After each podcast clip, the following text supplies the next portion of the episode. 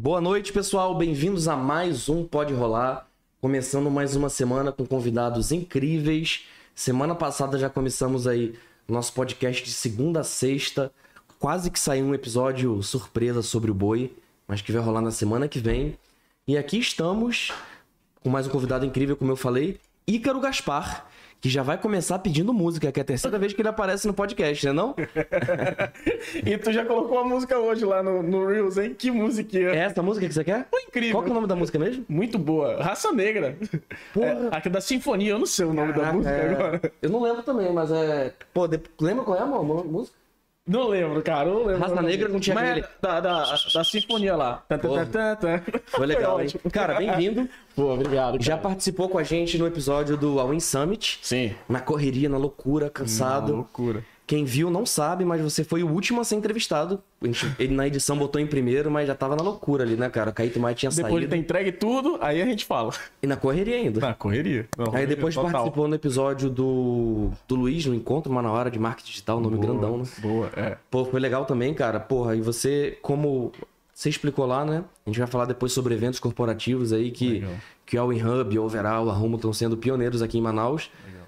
Não sei se pioneiros, cara, mas dando uma roupagem mais moderna para isso e, porra, tá atraindo um público sedento por isso, né? Legal. É, acho aí, que é isso. Aí tu é bateu com a gente um papo lá e agora a gente vai falar sobre várias outras coisas sobre isso também, só que de uma forma mais profunda. Legal. Show de bola. Só antes da gente começar, vou pedir para você que tá assistindo a gente agora para dar o seu joinha, se você gostou desse vídeo e se você anda gostando dos vídeos aqui do Pode Rolar, se inscreve no canal, aperta o sininho de notificação, isso é muito importante. A gente sempre vê, né, é, nos relatórios né, do YouTube, pô, a maioria de vocês não é inscrito. Como eu te falei, né, cara? É pra. A língua é o chicote do rabo, cara. Não me inscrevi, a galera não se inscreve. Então, por favor, se inscreva no canal. Tô pedindo aí conteúdo grátis, uma consultoria grátis. Consultoria do Icor aí é uns 60 pau. Pode perguntar aí que a gente não, é vai falar bastante. Olha aí, gratuito para vocês. Então só se inscreve no canal, aperta o sininho. Se vocês estão gostando, se vocês, pô, não sou empreendedor tal, mas eu tenho um, um primo, um parente, um tio que é, manda esse vídeo para lá que eu tenho certeza que vai ser um conteúdo muito, muito engrandecedor. Show de bola. Depois Bora. a gente fala dos parceiros, que se eu falar mais agora, o pessoal pula o vídeo. cara, bem-vindo mais uma vez, pode rolar. Então, cara, vamos lá. É... Começando de uma forma diferente por que, que uma empresa precisa de consultoria, cara? Você não acha que muitas vezes o empre... Assim, já, já é, Natal. Também se eu começar falando da sua história, a galera pula. Então tem que começar assim, Cara, isso é uma coisa legal que a gente analisa os dados, a gente sabe o que dá certo e o que não dá certo, né? A gente legal. muda a forma, botar um editorial, um roteiro do podcast, a gente faz de uma forma diferente. Legal. Aí depois a gente vai voltando com os ganchos. Boa. Mas vamos lá, por que, que uma empresa precisa de consultoria? Você não acha que, que é normal o empresário meio que se achar o cara, não preciso de nada. Me falei de, sobre isso aí. Boa. Primeiramente, obrigado, cara, pelo convite, né? Valeu. Obrigado pelo convite. A gente realmente teve ali a oportunidade de ter de participar de dois episódios de maneira é, bem breve, na verdade. É verdade. É, e receber o convite pra gente trocar uma ideia mais profunda e tal é, uma, é, é realmente uma honra pra gente com o Pode Rolar, né? Pode Rolar aqui faz parte aqui já da casa, né, da comunidade em ah, si. É. Então, cara, é, a gente sempre tá, tá de olho no que vocês estão fazendo. A gente tem vocês como referência, tanto que convidamos vocês para serem nossos produtores Valeu. do nosso All Incast, né, que muito em breve a gente está lançando. Que na quinta-feira, pessoal, vai estrear, hein? Fiquem ligados aqui que a gente vai, vai falar mais detalhes aí nos próximos episódios da semana. Boa, vocês realmente são referência pra gente nesse, nessa ferramenta. Então, é, obrigado pelo convite, cara. Show de bola. E, cara, pra, pra começar, né? Essa é o empreendedor, como tu falou, né, Fernando? O empreendedor ele, ele tem ele tem mania de copo cheio. Mas cara, por incrível que pareça, graças a Deus a gente tem encontrado muita gente que já tá um pouco mais madura, porque na verdade os caras que são copo cheio são os imaturos, são aqueles que ainda não sabem é, que eles sabem muito pouco. É o que quer ser o homem polvo, sempre. É, o cara que quer ser o centro. Na maioria das vezes é o cara centralizador, é o cara que tá fazendo tudo. Ele tá correndo da, da, da, da sala pra cozinha, entendeu? Na maioria das vezes. Quanto mais um empreendedor, quanto mais uma pessoa, né? Cara, não é nem um empreendedor. Quanto mais uma pessoa estuda, quanto mais uma pessoa se coloca à disposição para aprender, mais ela sabe que ela não sabe nada. É verdade. Essa é a grande verdade. É, quanto mais a gente se coloca de maneira humilde para aprender com as histórias dos outros, mais a gente percebe que, cara, tem muita história diferente. E, e não vamos aqui entrar na, na, na no assunto de, cara, se essa, história, se essa história é melhor ou pior, ou mais dolorosa, ou mais vitoriosa do que é. a minha. Simplesmente é outra história. Tem um outro repertório e certamente tem coisas ali dentro daquelas histórias que você pode absorver. E eu sempre, eu gosto de responder a pergunta de por que, que uma empresa precisa de uma consultoria muito exatamente por causa disso. A consultoria nada mais é do que uma equipe. Eu, eu, eu, vou falar aqui sempre da consultoria como empresa, tá? Existem uhum. diversos consultores que geram resultado realmente nas, na, na, nas suas consultorias, mas a Overall é uma empresa de consultoria. Nós temos consultores, né? Nós somos consultores e temos consultores dentro do time que são incríveis. Então, quando você tem diversas histórias, diversos conhecimentos, e você, como cliente, pode comprar esse conhecimento, isso é o extraordinário, né? Então, por que, uma empresa precisa de uma consultoria? Cara, se ela quiser crescer na velocidade dela, ela não precisa de uma consultoria. Ela vai. Cara, os empreendedores, eles têm uma coisa chamada resiliência, né? E, e, eles dão murro em, ponta de faca durante muito tempo. Eles aprendem na base da porrada, às vezes estudando muito e colocando em prática e ele testando. Sobe desce o tempo é todo. aquele sobe e desce que, cara, o empreendedor tá o bom empreendedor está disposto a fazer isso. O empreendedor, quando ele começa a se tornar muito sábio, ele começa a procurar mentores, a procurar pessoas que já viveram situações que ele está querendo viver, pessoas que estão que são especialistas numa área que ele não é especialista ainda e pode receber ali uma informação uma, uma informação mais rápida, mais especializada. Então, o consultor, a empresa que quer crescer com uma, com uma velocidade maior do que aquela é, maior do que ela é capaz de crescer sozinha com os seus próprios recursos, essa sim precisa procurar uma consultoria. Ela sim, ela não precisa. Ela entende que ela precisa procurar lá fora conhecimento, know-how, experiências. Então essas são as empresas que realmente vão que vêm procurar a gente. Então tem que estar tá no nível de maturidade legal, né? Cara, aí depende, né, bicho? Às vezes as pessoas, às vezes as pessoas mesmo, não é o negócio que tá no nível de maturidade legal, mas é a própria pessoa, cara. Aquela pessoa que tem receio e ela é entende é que ela é humilde ao ponto de falar, cara, eu não quero começar um negócio. Olha, o cara que vai começar um negócio, já teve vários aqui que chegaram com a gente.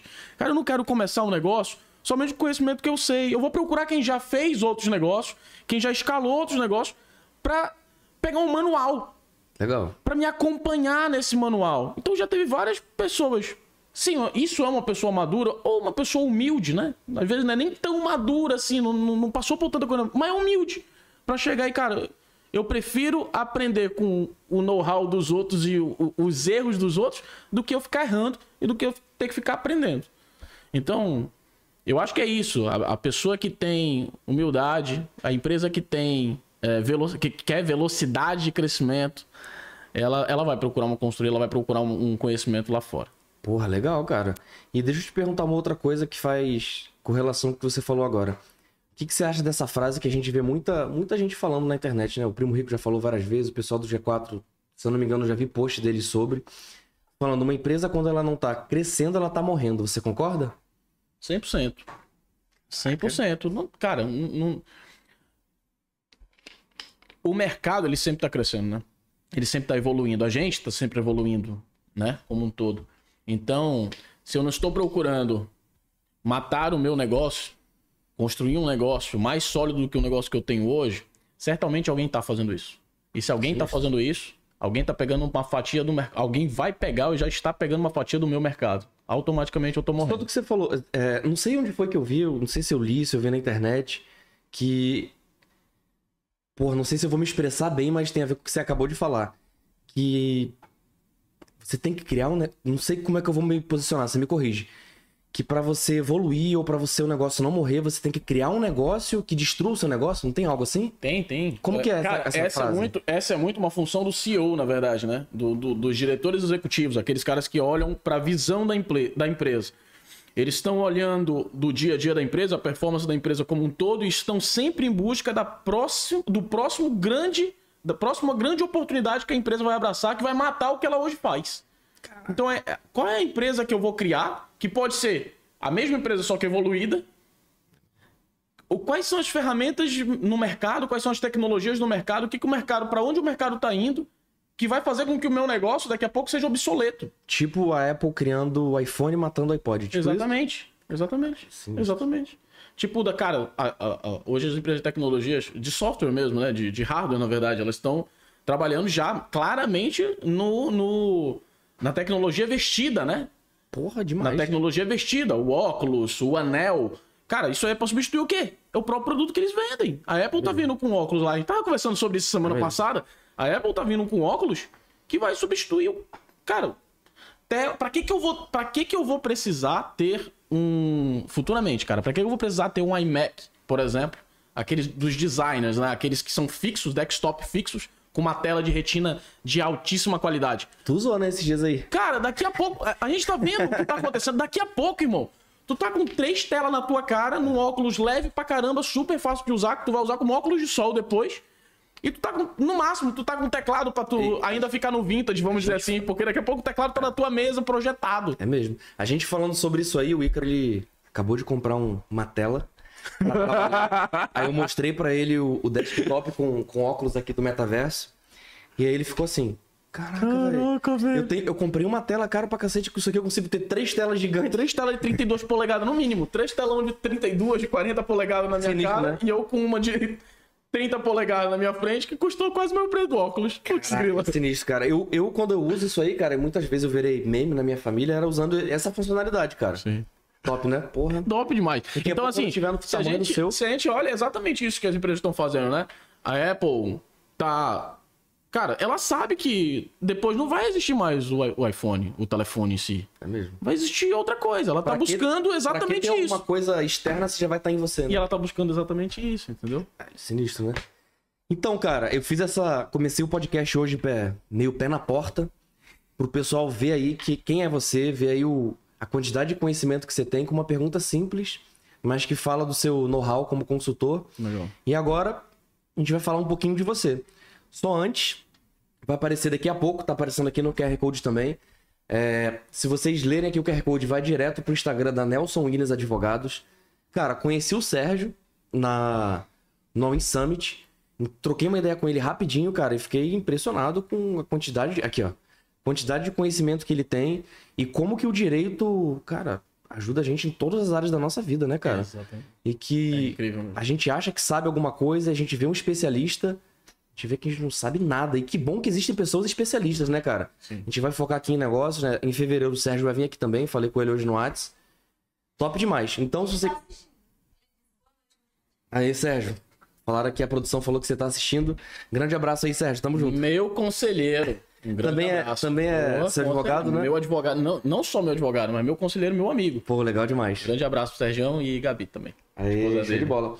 Pô, então show de bola. Se você quiser conhecer mais essa empresa incrível, que é a Nelson William Advogados, tá aqui o QR Code deles e também tem aqui o link na descrição. Show de bola. Boa. Então agora Boa. vamos falar um pouquinho do Ícaro, cara. É, eu já sei bastante, né? eu já produzi dois podcasts, cara, Boa. que você foi o, o entrevistado. Vamos lá. E aí? Estão lá no ao vivo aqui, bro. Quer participar com a gente aqui? cara, a gente tá no ao vivo, chega a galera aqui, a gente responde, né, É, cara? lógico. Então vamos lá, cara. Conta um pouquinho da sua história pra gente. É, porra, você tem, tem uma, uma longa história, né, cara, com empreendedorismo. Já passou pelo Sebrae, já passou pela, pela indústria.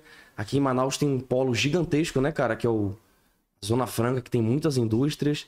E também já trabalhou com startup de, de venda de ingressos. Conta aí pra gente um pouquinho. Cara, a história é longa, eu não vou, não, não vou tentar reduzir ela ao máximo possível aqui pra gente também ficar dinâmico. Mas é, meus pais são no interior, do interior do Amazonas e do Pará, né? Então nunca faltou muita coisa. Nunca faltou nada em casa, na verdade, nunca passou fome, mas também nunca sobrou muita coisa em casa. Então a vida em casa sempre foi muito de, cara, estuda, passa num bom, numa boa. E eu sempre. E eu aprendi assim, talvez você aprendeu do mesmo jeito que eu. Estuda, tira boas notas, passa no vestibular, arranja um bom emprego, tudo vai dar certo. Depois Às tu vai vezes comprar. ainda tem o plus do concurso, às vezes, né? É, depois tu vai. é, arranja um bom emprego, tá, tá dentro disso aí. Pode ser um concurso ou um bom emprego, etc. Bem, na maioria das vezes, pros nossos pais, da nossa geração, um concurso era um bom emprego. É. Um excelente emprego. E eu aprendi assim. é, É, talvez você aprendeu do mesmo jeito que eu. Só que eu sempre fui um pouco rebelde. Eu sempre. Eu sempre é, Cara, durante a história da, da, minha vida, assim, o meu pai, ele foi um executivo durante muitos anos no, no distrito, na indústria. Quando eu falar distrito aqui, gente, pessoas que são de fora, distrito é o distrito industrial, onde ficam as indústrias. É, aqui, é, Zona Franca de Manaus. É, diferente diferente de, de muitas, muitos estados onde as indústrias ficam muito separadas, etc. Não, aqui a gente tem dois, dois gigantes bairros na cidade de Manaus que as indústrias ficam muito aglomeradas nessa região. Então é o distrito industrial. Então meu pai trabalhou no distrito durante muitos anos. Quando eu me entendi por gente, meu pai já era executivo no distrito. É... Só que teve um período na minha vida ali, eu tinha, sei lá, uns 10 anos de idade, por uns 3 anos, se eu não me engano, 4 anos, o meu pai foi empreendedor. Sério? Foi. Ele, ele abriu uma fábrica de montagem de computadores quando computadores domésticos estavam tomando conta da classe média, classe, classe alta, classe média. E o meu pai fez uma parceria com um cara, mas com outra pessoa, em sociedade, né? E eles abriram uma indústria de montagem de computadores. Traziam boa parte dos, das peças de fora. Tinha uma linha de produção, montava aqui e vendia no mercado local, principalmente mercado local. E esses foram os melhores anos da nossa vida. A gente sempre teve em casa uma dificuldade também de, de, de, educação financeira. Então, cara, sempre foi muito apertado, mesmo papai ganhando bem, depois minha mãe trabalhando, sempre teve. As, as anos que a gente teve melhores resultados financeiros, meu pai teve carro do ano, carro de luxo. A gente viajou pela única vez. Eu só fui uma vez para os Estados Unidos. Foi nessa vez. Fui para Disney. Caramba, cara, aquilo ficou na minha cabeça. É, e, de, e, ficou na minha cabeça só assim, cara. Eu não sabia que era efetivamente porque meu pai empreendia. Eu não tinha nada dessa noção. Minha família não é uma família empreendedora. Meu pai era o executivo dessa fábrica. Não era o empreendedor dessa fábrica. Então eu não fui educado para ser um empreendedor. De jeito nenhum. Só que ficou na minha cabeça que quando meu pai foi dono, sócio, na verdade, que ele não, não tinha perfil de dono, era um sócio. Ele era um sócio executivo de uma, de uma empresa. A gente teve os melhores, melhores anos da nossa vida. E depois se lascamos. A empresa quebrou, sócio, um dos sócios lá, mano, uma, uma treta, com, enfim. O rombo foi gigante. Meu pai ficou devendo dinheiro por muitos anos. A gente comeu pão, comeu mesmo assim, a época que eu lembro que a gente mais minguava as coisas, o que comia, o que comprava, etc e tal, tudo mais, mano, tudo era muito minguado. Foi essa época que meu pai saiu dessa. que quebrou essa empresa e meu pai teve que sair e voltar pro distrito, né? Meu pai voltou a trabalhar pro distrito. E aí foi pagando as dívidas, pagando as dívidas. E nessa época toda, a única coisa que meu pai sempre fez questão de fazer era me colocar numa boa escola. Eu estudei em duas boas escolas. É... E eu passei no vestibular muito cedo. E ele sempre falou, cara, passa no vestibular na pública, é o que, é o que a gente demanda de vocês, porque, cara, a gente dá condição muito maior do que a gente teve. Meu pai estudou no interior, minha mãe estudou no interior, pô. É e pediram isso. E eu tinha na cabeça, eu comecei a criar na cabeça, é, muito por causa do judô e tal, uma disciplina muito grande. Eu, a, gente sempre, a, a, gente sempre falava, cara, o quanto você se doa, né, o quanto você tem oportunidade, você entrega resultado por causa das oportunidades. Não deixa a oportunidade só passar pela tua. Não é só pegar a oportunidade, é gerar resultado com a oportunidade. E principalmente, se você tem uma oportunidade maior do que os outros, gere resultado maior do que os outros. Essa é a lei do é, é a lei de abundância do mundo, na minha percepção. Isso é um pouco da cultura japonesa que foi ensinado. Como meu pai me deu 10 vezes mais oportunidade de estudar, eu falava, cara, eu tenho que gerar dinheiro trabalhando 10 vezes mais do que meu pai, pô. Legal. Eu tenho que dar o outro salto da família. O meu pai foi o primeiro a, a se formar, o primeiro a ter, a ter umas condi algumas condições melhores. Então, pô, eu tenho que dar para minha família futuramente condições ainda melhores. É, nessa brincadeira, quando eu tive, quando eu tava com 16 anos, eu passei no vestibular, muito cedo. Só que eu passei no meio do ano. No meio do ano. Foi para qual curso? Para UEA, é, Engenharia da Produção. Tem tudo a ver com fábrica, né? Tudo a ver com fábrica. Eu era louco para eu, eu era eu era afim de ser o meu pai, só que mais rápido do que ele. Era essa a meta. Entendi. Minha mãe era louca que eu fosse médico, passei, passei com pontuação para medicina e ela ficou pé da vida que eu fui para engenharia, que ela nem sabia. É, e aí fiz para engenharia, só que fiquei meio ano parado, nesse meio ano parado, eu tava, tava meio que eu ia no colégio de vez em quando, ficava bagunçando, etc e tal. Minha mãe, meu filho vai trabalhar, vai. Eu queria alguma coisa para comprar, ela ficava brincando, vai trabalhar. Eu peguei o classificado e me candidatei a uma vaga autônomo, na verdade, tinha que fazer um CNPJ. Meu pai foi o CNPJ. Tem uma vaga para distribuir E só um minutinho, você falou uma coisa aí sobre classificado. A galera vê o GI e não sabe nem o que é. Caramba. Fala aí. Classificado. é, é, nunca pensei que eu Não, ainda fa- falar pra existe, para com explicar. isso. Não, ainda existe. pô. Ah, mas tipo assim, pra galera mais ainda das existe, antigas. pô, ainda existe. Hoje, hoje a galera mais nova aí é LinkedIn, pô. Sacanagem. Não é não? Antigamente, dentro do jornal, impresso, Sinistro, né? tinha um bloco de classificados. E ah, só, Anúncio acho de que, emprego, acho que esse- propaganda. anúncio de emprego, propaganda, venda de carro, venda de motos. para, agora, o que era. E era grande o bloco, pô. Tinha, sei lá, algumas páginas. É. Frente e verso, tudo anúncio bem pequenininho. Então era muita coisa. Era lá que a gente encontrava bastante coisa. Atua- atualizado era lá porque se colocava da semana, né? É. Então fui lá, foi lá que eu, que eu achei a oportunidade. Procurar emprego a gente fazia assim. E aí, é, encontrei essa vaga de autônomo, comecei a distribuir revista. Pegava revista na editora Abril, lá na Bolas Frame, entregava nas, nas, nas, nas bancas de revista no centro, depois fui ampliando rota, fui achando mais banca de revista. Quanto mais revista eu entregava, mais comissão eu ganhava. Porque os caras vendiam, Legal. eu ganhava uma comissão do que eles vendiam pra gente. É, isso era empreendedorismo e eu não sabia. Isso É. aí era o dinheiro pra me tirar pra me ir pra baladinha, pra me comprar um tênis, pra me fazer alguma coisa. Porque, como eu disse, nunca sobrava, também não faltava, mas também não sobrava. Cara, é foda, né, cara? Quando a gente é novo assim. A gente já teve a oportunidade de ganhar dinheiro, a gente torrava, cara. Tudo. Tudo, cara. Eu vou te falar, a primeira vez que eu ganhei dinheiro. Eu falei pra Daphne, ela fica indignada. Meu pai tá assistindo aqui agora. Vi mensagem dele, ele vai falar. Eu comecei a dar aula particular quando eu tinha 18 anos, cara. Caramba. Primeiro dinheiro que eu ganhei, sabe o que eu fiz? Hum. Comprei uma camisa do Flamengo, velho. Meu pai era fluminense e e não me dava a blusa do Flamengo. Aí do resto, balada, bebida, suplemento. Cara, torrava dinheiro, torrava dinheiro nada, todinho. cara, E eu, e, eu, eu fiz dinheiro quando era moleque. Se eu, tivesse- se eu tivesse Porra. educação financeira. Aí um problema na educação no Brasil, né, cara? Educação financeira. Até hoje, de né? Deus, faz. Até hoje. Faça seu dinheiro. Não vai ganhar, não vai cair da árvore. Faça, aprenda a fazer aprenda a controlar isso. Porque é uma, é, uma, é, um- é uma benevolência muito grande se você souber fazer isso. Eu, eu- cara, eu fiz muito dinheiro até meus 20 anos de idade e torrei tudo. Tudo. Tá bom, 20. Até meus 22 anos de idade. Torrei tudo. Então eu fiz essa parada da, da, da, da, da revista, deu certo, comprei o primeiro carrinho, comprei um Uno, Olha aí. tive funcionário. E aí, cara, legal. Mas não era meu, não era meu sonho, né? Ah, Eu vou falar de sonho depois. Meu sonho era trabalhar no distrito, trabalhar na indústria que nem meu pai. Assim que eu entrei na faculdade, consegui uma vaga na indústria. Trabalhei três meses lá. No terceiro mês, na verdade, eu percebi, ih, rapaz, aqui vai demorar pra Mas caramba. eu te perguntar uma coisa. Era seu sonho ou era, tipo assim, o caminho que você via que dava certo? Aí virou Era, seu sonho? é, era o caminho que eu acreditava que, que era o meu caminho. Eu acreditava que, cara, como eu passei ser no vestibular, tive oportunidade maior do que meu pai, cara, eu vou virar gerente numa indústria e ganhar 10 pau. Tudo fazia sentido. né? ganhar 10 mil reais. Eu queria ganhar 10 mil reais. Ganhar 10 mil reais por mês, cara, eu vou ganhar daqui a um ano, dois anos, cara. Sou esperto, bicho. Eu vou, eu, eu, eu vou dar um jeito dessa parada aí. Eu não vou. E eu, e eu, e eu ainda falava assim. E, eu, e, cara, e você acreditar numa coisa sempre acontece, né? Eu falava que eu ia ganhar, que nem engenheiro, eu ia ganhar meus 10 conto, mano. Ou logo que eu reformasse, mas eu ia ganhar como engenheiro antes de eu me formar. Eu falava isso pra mim mesmo. Cara, eu vou dar meu jeito. Não, é possível que não tenha coisa pra fazer dentro da indústria, dentro da fábrica, que eu não receba por isso. Legal. Como minha cabeça já vinha da. Quanto mais eu faço banca de revista, mais eu ganho dinheiro, cara, eu vou. eu vou ser contratado pra X. Eu faço X, Y, Z, me pagar mais.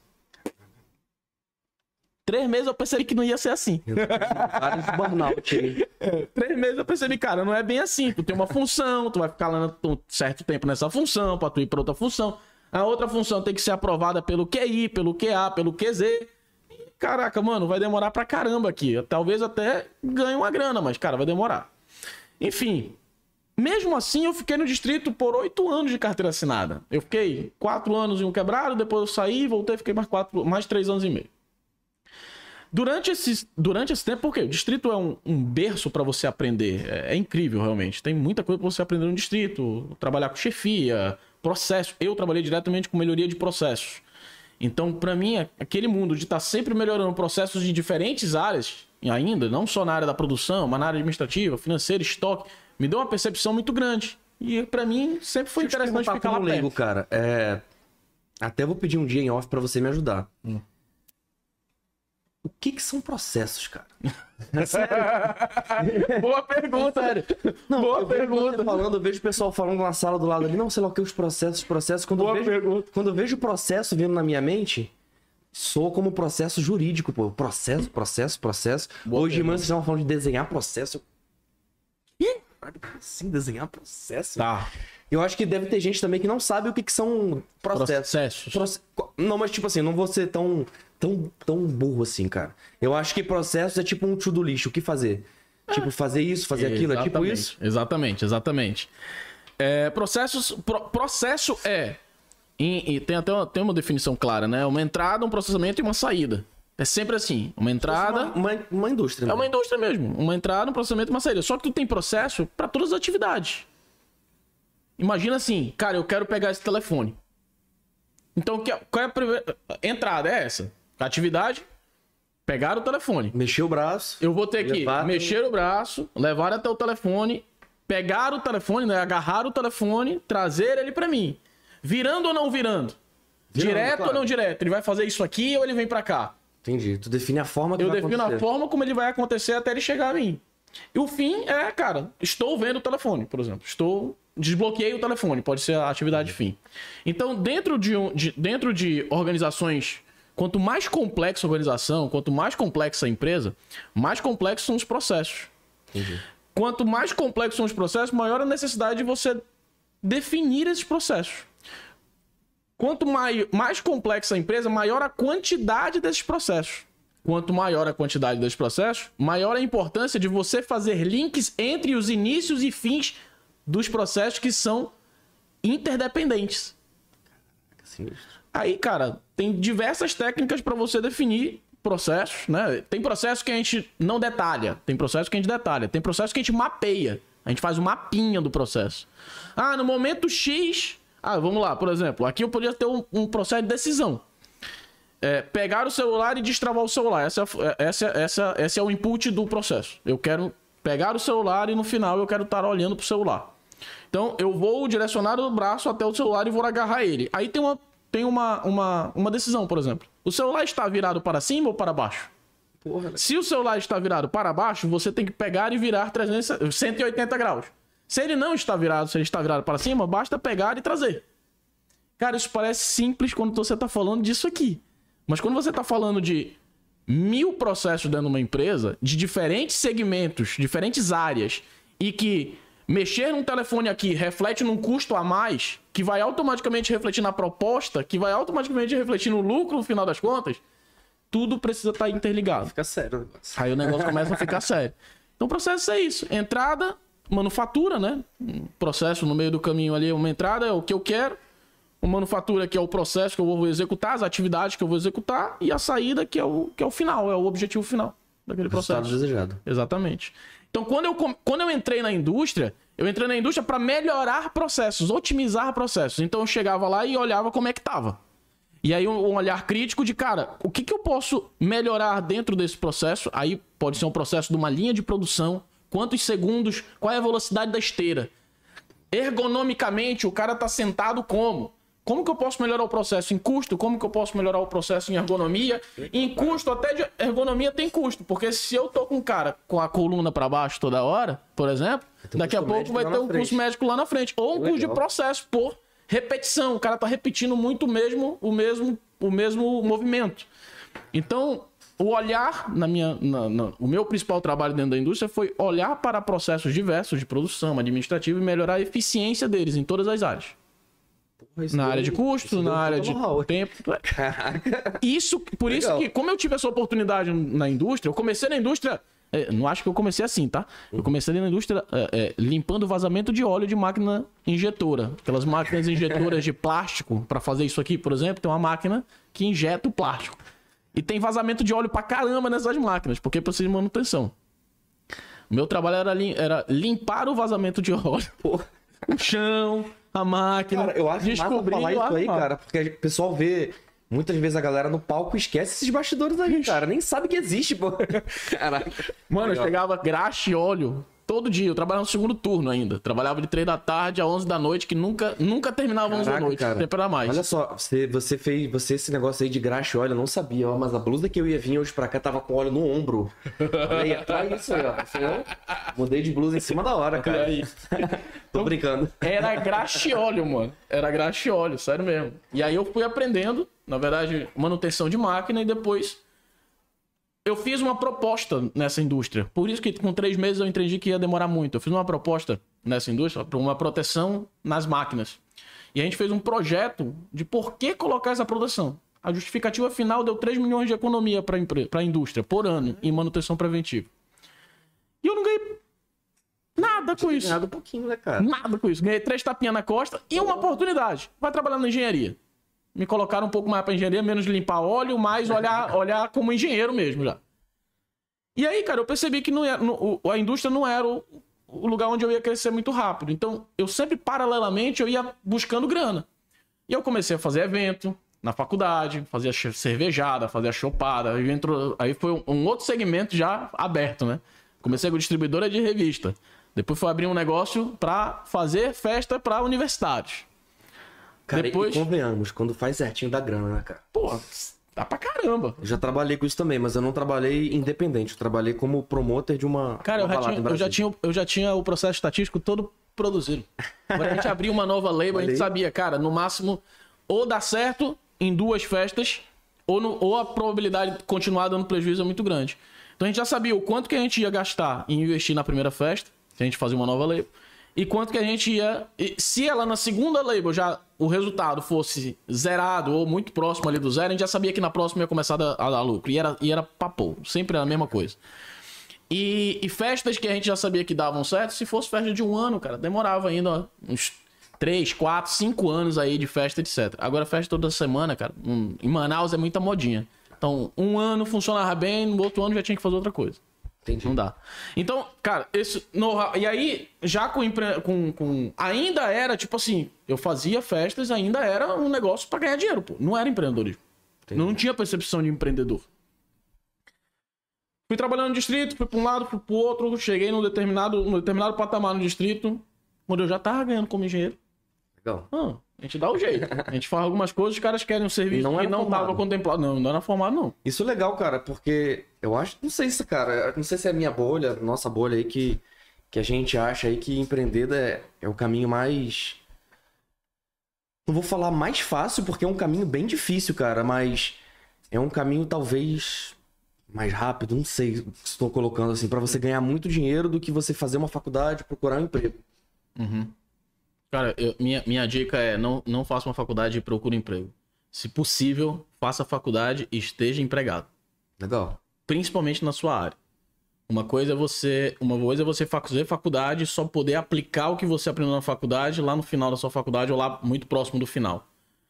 Você fica extremamente improdutivo. Você já aprende muita coisa na faculdade que você não vai usar. Então, pouco que você aprende na faculdade que você vai usar, se você não botar em prática, esquece. Aí que você esquece mesmo. Aí vira só balela, é sério. É. Tô falando com toda seriedade, velho. Então, na minha percepção, é você quer, quer, quer ir nessa, né, nesse, nesse procura né? Estuda, tira boas notas, passa o vestibular, faz uma boa faculdade, arranja um bom emprego, vai dar tudo certo. Duas coisas. Uma, comece a trabalhar o mais rápido possível, de preferência, usando as competências que você. ah, usando o conhecimento que você está tendo na faculdade.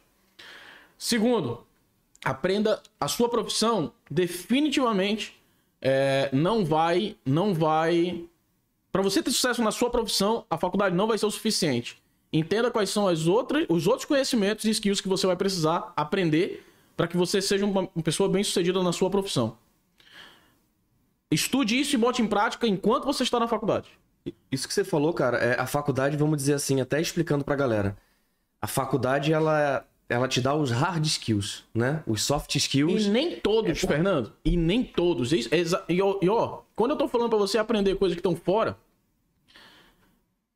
as soft skills você não vai. Dificilmente você vai aprender. Só explicar pro pessoal rapidinho o que, que é. Quer explicar o que que é hard skills, soft skills? Fica à vontade, fica à vontade. Vai. Cara, eu vou explicar do meu jeito. Bora, bora, bora, bora, bora. Hard skills são, são os conhecimentos mais técnicos de uma profissão. E soft skills são os conhecimentos mais. Comportamentais. Exatamente. É tipo comunicação, liderança. Comportamentais. Comporta... Inteligência emocional. essa- Isso. é, isso aí, eu acho que exatamente. isso nenhuma. com exceção do exército, tá? Porque lá a gente tem a Boa, parte comportamental, Boa, boa, ou das boa. Forças Armadas de maneira geral, mas eu não sei. Pouquíssimas, pouquíssimas instituições educadoras hoje É, estão focadas tanto, né? nisso, não falam tanto nisso. Até falam, mas não tem grade pra isso. Tem Sabia que professor que, Exército sabe vale que nota? precisa. Top. Parte comportamental, liderança, cooperação, Cara, eu fiz, tudo NP vale eu nota. fiz a seleção da NPOR, eu, eu, eu, eu pedi pra, pra não entrar, velho. Sério? Sério. Depois de falar isso aí, foi, foi, foi onda. Cara, eu fiz NPOR, era me entrar pra tendência. Eu passei, mas eu, eu conversei com o cara, né? Uma com- tendência é um mel. Eu, eu, eu, eu conversei com, com coronel lá, comandante, sei lá, o nome, o nome do cara lá que tava lá. Através de um primo meu. Eu falei, bicho, eu não, eu não sei se eu quero fazer essa parada não, pô. Mas eu quero ir até o final. Eu quero ir até o final da seleção. E aí, tipo assim, mano, no momento que você vai pra seleção, se você for selecionado, esquece, né? É, o padrão é esse. Aí eu fui, cara, eu pedi de um primo, primo, cara, um primo lá de Porto Velho, cara. primo, alto patente e tal. Ele foi NPOR aqui em Manaus. Aí, Primo, porra, tu conhece o pessoal lá, não sei o que, não sei o que. Conheço, cara. Porra, fala com o cara, dá uma ligada. Pede pro cara, fala pra ele, cara, eu quero conhecer um pouco mais. Eu não quero dizer lá na dispensa, porque também se você hoje, na minha época, você dizia, cara, quero, gostaria da dispensa porque eu tô estudando, já tô na faculdade, não sei o que, não sei o que. Os caras não, não. A não ser que não vá com a tua cara, né? Mas na maioria das vezes, pelo menos ele me falou, e, e eu vi os meus amigos fazendo exatamente assim. Pedia dispensa, os caras davam. De boa.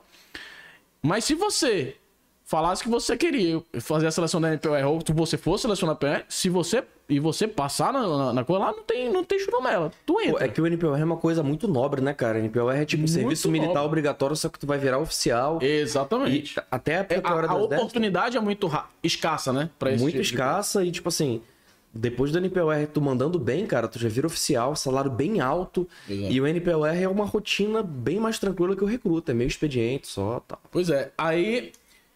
Aí eu falei, cara, eu queria conhecer mais. Deixa eu. Se eu puder fazer os testes e tal, tem dois. Tu, tu é selecionado e tu vai fazer dois testes. Tem uma seleção outra sele- e, o, e o outro teste. Eu lembro que eu fiz dois. Tem físico, psicológico. É, o físico e o psicológico, exatamente. Dois físicos e um psicológico. No, no, no primeiro é o psicológico com o físico, depois eu tenho o físico de novo. E aí eu. Cara, deixa eu fazer.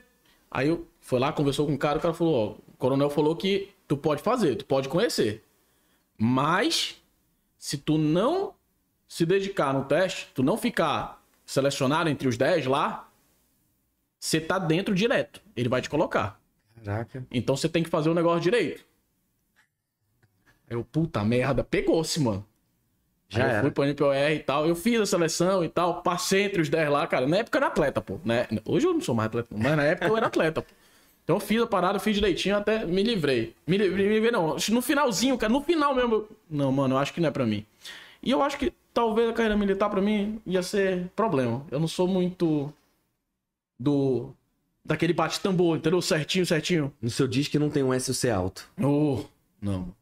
Quando eu fiz a minha análise DISC, análise DISC, pessoal, é uma análise comportamental, e eu vi que meu SC era bem pouquinho, aí no final a pessoa que fez foi o Daniel Scharf lá do Rio, chegou e falou assim, cara, não consigo imaginar como é que você tá dentro do exército, cara. Eu falei, pô, é muita, muito esforço, cara. Muito esforço. Muito esforço não psicológico de, de, de ser um personagem, sabe? Sim, De botar farda, ser o tenente, sim. aí de chegar em casa, dar uma, uma desligada aos poucos, né? Porque é difícil separar uma personalidade da outra, mas eu tava ficando meio doido uma época aí. Caramba.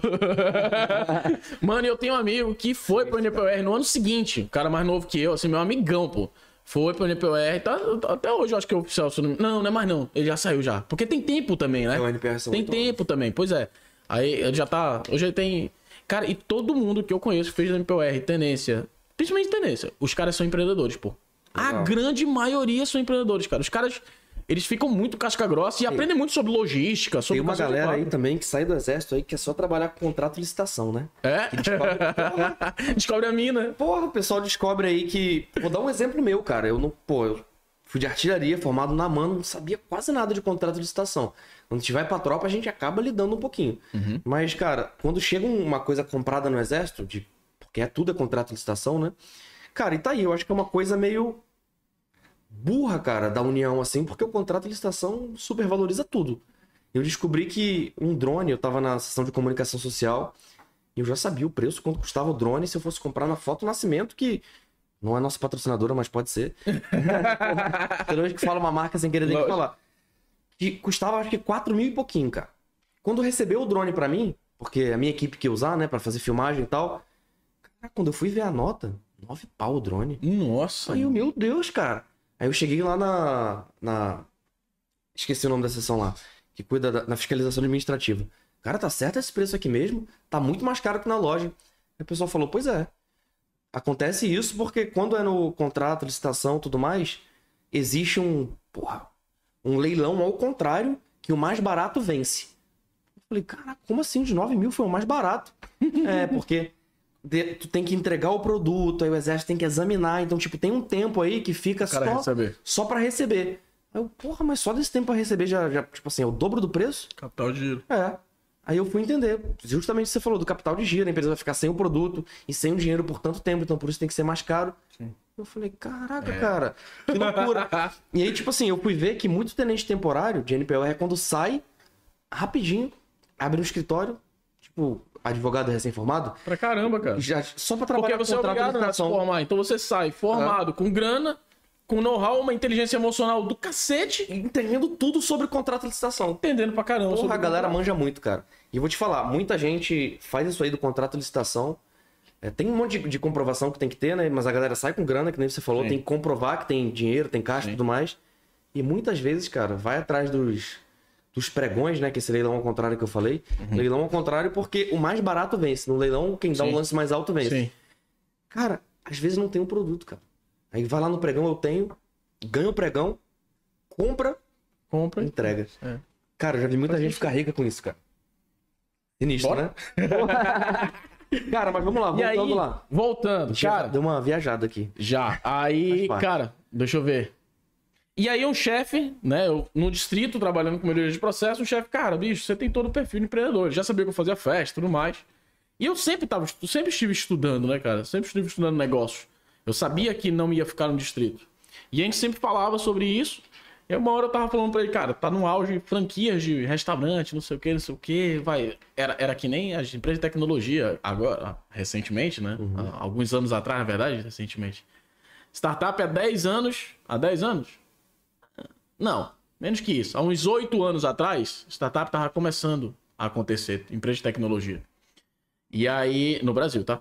E aí, era a mesma coisa ma- que tava acontecendo, pra vocês terem esse sentimento, pra franquias de restaurante. Não Legal. existia franchising no Brasil, franquias, etc. Tava começando essa, essa, essa ebulição. Eu, puta, cara, tá aí um baita negócio. Você cozinhar nada, mas é um baita negócio. É. Você pega. Eu sempre tive essa parada. Processo, processo, porra. Você pega todo o manual Tudo do procedimento de alguém que já tá dando certo. E bota em pra... Mano, isso aí eu sei fazer, mano. Se dá Porque certo isso que eu é faço. Mano, certo eu aqui. faço nacionalização de processo. O cara traz lá da China, porra do processo da linha. Eu faço nacionalizar aqui no Brasil. Esse, o cara daqui do Brasil vai me ensinar como fazer aqui, aqui no Brasil. Ah, vai dar certo. Porra. E aí, só que o problema.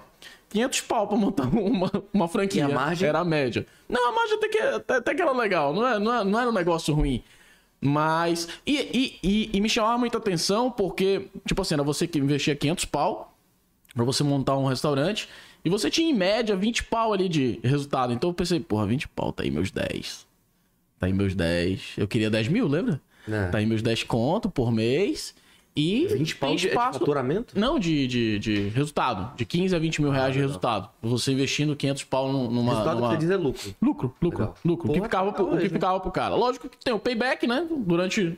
do- eh, Se eu não me engano, não lembro agora. Acho que eram três anos a média na época. Pra você re- retornar o dinheiro Recuperar que você né? pagou 500 pau, né? Mas depois disso, você tinha ali é, um. Um bom prolabore ali, um, bom- um, bom lucro, um bom lucro ali daquela operação. E o cara, tá aí. Acho que esse é um caminho. É, o meu chefe bateu na minha, na minha costa, eu já tinha saído de algumas empresas, é, classificado. Legal. Ah, essa padaria falida vem aqui. Vou começar com uma padaria falida. É o que dá. Falamos, olhamos, parará, padaria falida, fomos lá comprar uma padaria falida, basicamente. Sabia nada. Tava muito ruim, sabia bem de pão. Mas tinha um tio, tinha um tio que era padeiro de uma panificadora famosa aqui de Manaus, que eu não vou falar o nome, porque senão patrocina. Né? É, tinha um tio que era uma panificadora famosa aqui, o cara era chefe. Chefe. É... Chefe confeiteiro, não, pô. Padeiro. Chefe de padaria mesmo. Mas também sabia muito de confeitaria, sabia de tudo um pouco. Cara, eu vou trazer esse cara pra trabalhar comigo. E a gente vai fazer essa parada aí. Tem uma graninha aqui. Vamos fazer. Só que Tu não tem- via com, com aquele olhar de, de empreendedor. Não, esse já. Não, Já? já. Agora Ah, já. tá. Na época que eu. Na, na época que eu vi, cara, o distrito não é o caminho. Eu vou continuar fazendo as festas e tal, pra me tirar uma grana a mais. Eu fui estudando o que era empreendedorismo. Não fui estudando as competências que eu precisava pra ser empreendedor. Eu fui estudando só negócio, procurando oportunidades. Vendo E a dor da entendendo- galera e querendo resolver aquela dor. Entendendo que muito, cara, eu sempre fui assim. Sempre fui de, tipo, olhar a oportunidade. O que que tá doendo pra galera, ou o que que a galera tá querendo. Legal. Porra, eu vou entregar isso, porra, eu vou entregar aquilo. Se- Sempre foi assim. E sempre olhava pra um lugar e, cara, é, depois, de- depois de ter o primeiro negócio e tal, o negócio mesmo, né? Depois de ter a panificadora, ter revertido a panificadora, transformar a panificadora em restaurante, cozinha, depois veio a franquia. Cara, a gente fez, fez basicamente tudo no- nessa cadeia.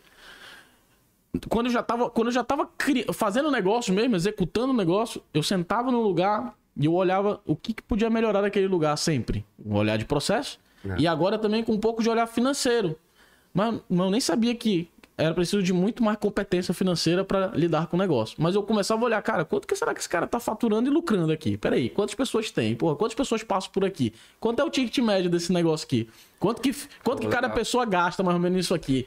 É, quanto que, quantos funcionários ele tem? Porra, se eu pago tanto para cada funcionário meu, esse cara deve estar pagando tanto pro funcionário. Porra, isso aqui deve dar conta. Pô, mas deve dar tantos falou, reais. cara, eu e a Daphne, a gente tinha uma visão bem mais simples, mas quando a gente pensou em botar nosso negócio no shopping, a gente pensava assim, cara, a gente tem um negócio que resolve um monte de problema de um monte de gente, a gente vai facilitar um monte de coisa, aí a gente dava uma volta no shopping. Porra, se esse negócio aqui tá, tá no shopping funcionando, cara, porque dá dinheiro. Se esse aqui tá funcionando, caraca, com tantos funcionários, aí de manhã à tarde no shopping, pô, outra equipe tá dando dinheiro, não é possível, o nosso dinheiro. tem que dar dinheiro. Deu dinheiro. É isso, é isso mesmo. E só, só uma outra coisa aqui, aproveitando que eu já te interrompi, cara. É, quando eu, eu saí do exército, eu saí porque eu consegui uma, uma condição financeira legal. Pô, eu era concursado, né? Eu podia chegar coronel e eu pedi demissão. E muita gente perguntava, caraca, tu saiu porque tu tá ganhando dinheiro. Qual que é o segredo? E muitas vezes eu falava de uma maneira mais simples assim. O segredo para você ganhar dinheiro não é você focar em multiplicar o dinheiro por conta própria. Pô, tenho dinheiro, eu vou focar em investir, que muita gente pensa que é isso, né? Ganhar dinheiro com investimento, com trade, com isso, com aquilo. Não, é você parar de olhar para o dinheiro e começar a olhar para as oportunidades, começar a olhar para as dores que você tem e você perceber se tem outras pessoas com essas mesmas dores. Se você conseguir resolver isso, você ganha dinheiro. Sim. Isso, você concorda com isso? Acho Pra que é uma caramba, visão, uma visão empreendedora, né, cara? Pra caramba, cara, o nosso negócio hoje, ele é fe... ele foi, foi montado hoje, o grupo, muito por causa das dores que a gente escutava continuamente do nosso cliente. E aí, entendendo, primeiro, cara, todo mundo tá com essa dor. Por que, que ninguém conseguiu resolver essa dor ainda? Ninguém, ninguém abriu o olho pra essa parada? Beleza, abriu. Se não abriu, porra, talvez você encontrou a mina de ouro. Não é não? Se já abriu, que muito provavelmente já abriu, por que, que esse cara fez errado? Ou por que, que não deu certo? Porque às vezes o cara fez certo, mas o mercado não, é- não tem tamanho suficiente, por exemplo, para isso. Ou o mercado não tá maduro o suficiente para essa solução. Mas, cara, o que que, o que que esse cara. O que que já fizeram que ainda não, não, não deu o resultado que eu acho que poderia dar? Eu acho que isso vale sempre a pena. Porque senão, cara, você olha somente pra oportunidade. Eu já fui assim, tá? Olhava a oportunidade, não me questionava. Achava que, achava que era. Quanto menos você sabe, mais você não sabe mesmo. Verdade. Porque nessa época, quando eu menos eu sabia, eu achava que eu sabia tudo. E eu achava que, bicho, eu tive a ideia, sempre eu achava, nossa, eu tive a ideia de resolver a vida de todo mundo. Como se ninguém tivesse tido essa ideia. Aí eu achava que, mano, eu vou resolver.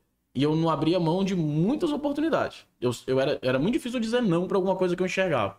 Muito difícil. E eu gastava energia e dinheiro fazendo. E não é assim, cara. Não é assim. O mundo não é assim. Tem muita gente inteligente nesse mundo. Então, vo- é, é, é, acho que tá- seja mais humilde, né? Tenha, você precisa. Se, e outra coisa, tem muita gente que não tem esse olhar, cara. Tem muita gente que não tem esse olhar de o que, que o mundo tá precisando, o que, que o meu cliente tá precisando, o que, que o cliente da empresa que eu trabalho tá precisando. Você pode ser empreendedor, Legal. né, com um negócio seu, mas também você pode ser intraempreendedor. Eu fui intraempreendedor durante minha carreira toda dentro do distrito, pô. Por isso que eu ganhava mais do que na CLT. Eu era contratado na CLT pelo que o cara me contratava e eu era contratado por fora pelo intraempreendedorismo que eu colocava lá dentro. Porra, demais. Então, é, sendo intra- intraempreendedor é se perguntar lá dentro da sua empresa, cara, o que, que o, meu, o que, que o time tá querendo que o chefe ainda não percebeu? Ou se o chefe já percebeu, por que, que ele não implementou ainda? Porque senão, ó, imagina assim, né, cara? Você chega lá com o seu chefe com uma ideia, tu acha que só tu teve essa ideia e tu chega lá todo empolgado. O chefe vai olhar pra tua cara e fala: bicho, eu já fiz isso. Aí acabou com o teu argumento. Se tu não te preparou, acabou com o teu argumento. É. Na maioria das vezes, é isso que acontece, porque chefe, principalmente chefe, não líder, né? Chefe, ele gosta de trabalhar do jeito que ele tá trabalhando. E o que ele já tentou fazer, ele acha também que ninguém sabe fazer melhor do que ele. Então, dá um passinho pra trás e, porra, se o meu chefe já tentou fazer isso, aonde que deu errado? Porque assim você já vai munido, porra. Se meu chefe falar que já tentou, eu vou perguntar dele se ele tentou assim, se ele tentou assado, se ele tentou cozido. Né? Então, eu acho que é interessante você, isso eu tô falando dentro da carreira, mas você como empreendedor, como, cara, uma pessoa que quer abrir um negócio, ou então tá buscando oportunidade pro seu próprio negócio, é, se não fizer ainda, por que que não fizer? Porque, mano, é muito difícil. Inovação é você juntar as coisas, né? A galera já percebeu isso. Muita gente já percebeu que inovação é juntar as coisas, não é criar nada extremamente novo do zero, tirar da cartola. Então, tem muita Se gente. fizer isso, ótimo, mas é muito É difícil. muito difícil, cara. É muito difícil. É, muito... é que é difícil exatamente isso que eu tô te falando. Inovação é exatamente isso, né, cara? Eu, eu encontrar uma solução que ninguém pensou. Isso é inovação. Agora, a maioria das vezes, a galera já pensou, já fez uma coisa ou igual ou parecida. Por que, que não deu certo? Por que contigo vai dar certo? Acho que isso é importante pra caramba. Enfim, voltando pra história. Onde nós estávamos? E aí eu abria os negócios, né? De alimentação. E abri tudo errado. Contratei. eh, O negócio foi crescendo, a gente foi vendo dinheiro, torrando dinheiro, vendo dinheiro, torrando dinheiro, vendo dinheiro. Não tinha muito caixa. É, eu sempre fui o cara executor, eu nunca fui o cara administrativo financeiro, eu não sabia fazer isso. E eu sempre. E eu tive. E eu até os meus 22 anos, 20 para 23 anos, eu tinha um bloqueio com vendas. Eu falava que vendedor e advogado mentia pra viver. Eu, Sérgio. Pô, Sérgio. Desculpa, Sérgio. O Sérgio conhece essa história, então tá... tô perdoado, eu acho. Mas eu falava, cara, eu, eu tinha essa convicção. Vendedor e advogado só consegue se dar bem se ele mentir. Não sei da onde que eu. A minha experiência de vida eu aprendi assim. É, E, com- e eu fui. E eu tive sucesso com o empreendedorismo. Obviamente, tive sucesso também na, na- na- na- nas empresas, né? Contratado. Porque eu me vendi, pô. Numa entrevista, o que você faz é vender. Tudo, né, cara? Até relacionamento, né, cara? Vender seu peixe. Todas as melhorias de processo era você vendendo algo que você acreditava que ia ser melhor. Tudo é venda. E, e, e, eu tinha esse paradigma com venda. Eu, eu, nas minhas empresas, eu não era o cara que atendia o cliente lá na frente. A gente sempre botava a gente para atender. Eu fechava grandes negócios. Por isso que a gente cresceu também muito rápido, porque a gente fechou negócio com- em, em quantidade, tá? Legal. É, pe- poucos negócios, mas uma quantidade muito grande para cada negócio. Porra, fechava uma fábrica, 800 refeições. E aí era assim por diante. Então a gente cresceu, a gente cresceu assim. E aí teve uma hora que é, a minha irmã, que era o meu braço direito na época, tava com a última gravidez, né? Cara, último filho e tal. E que eu tô querendo vender minha parte, vendeu a parte para um sócio. Minha irmã era meu complemento na época. Isso na padaria, né? Isso na, isso na época das empresas de, de alimentação. Já não era mais só a padaria. E aí, cara, eu vou vender minha, minha parte, vendeu a parte pro outro cara. Aí o outro cara, bicho. é, outro cara se afastou, teve problemas de saúde, etc e tal. Enfim. Esse cara ia fazer exatamente a parte que ela fazia que eu não domino. Eu não tive maturidade. E eu não tive maturidade de pressionar. Eu errei em contrato. Eu fiz uma. uma- mano, eu fiz muita cagada. Muita cagada nessa época. É, errei em contratos. Erramos na venda, na forma como eu ia receber essa parte, né? Também. A empresa ia receber, porque eu até abri mão da minha parte de recebimento para a empresa receber. É, fizemos financiamento na época, contando com uma grana que ia entrar, que era parte desse sócio. Pegou dinheiro. Mano, mó, mó treta do cacete. Quando eu vi, tava uma, uma bola de neve já do tamanho médio em dívidas. Um fluxo de caixa todo errado, todo, todo conturbado. Algumas despesas já bem atrasadas.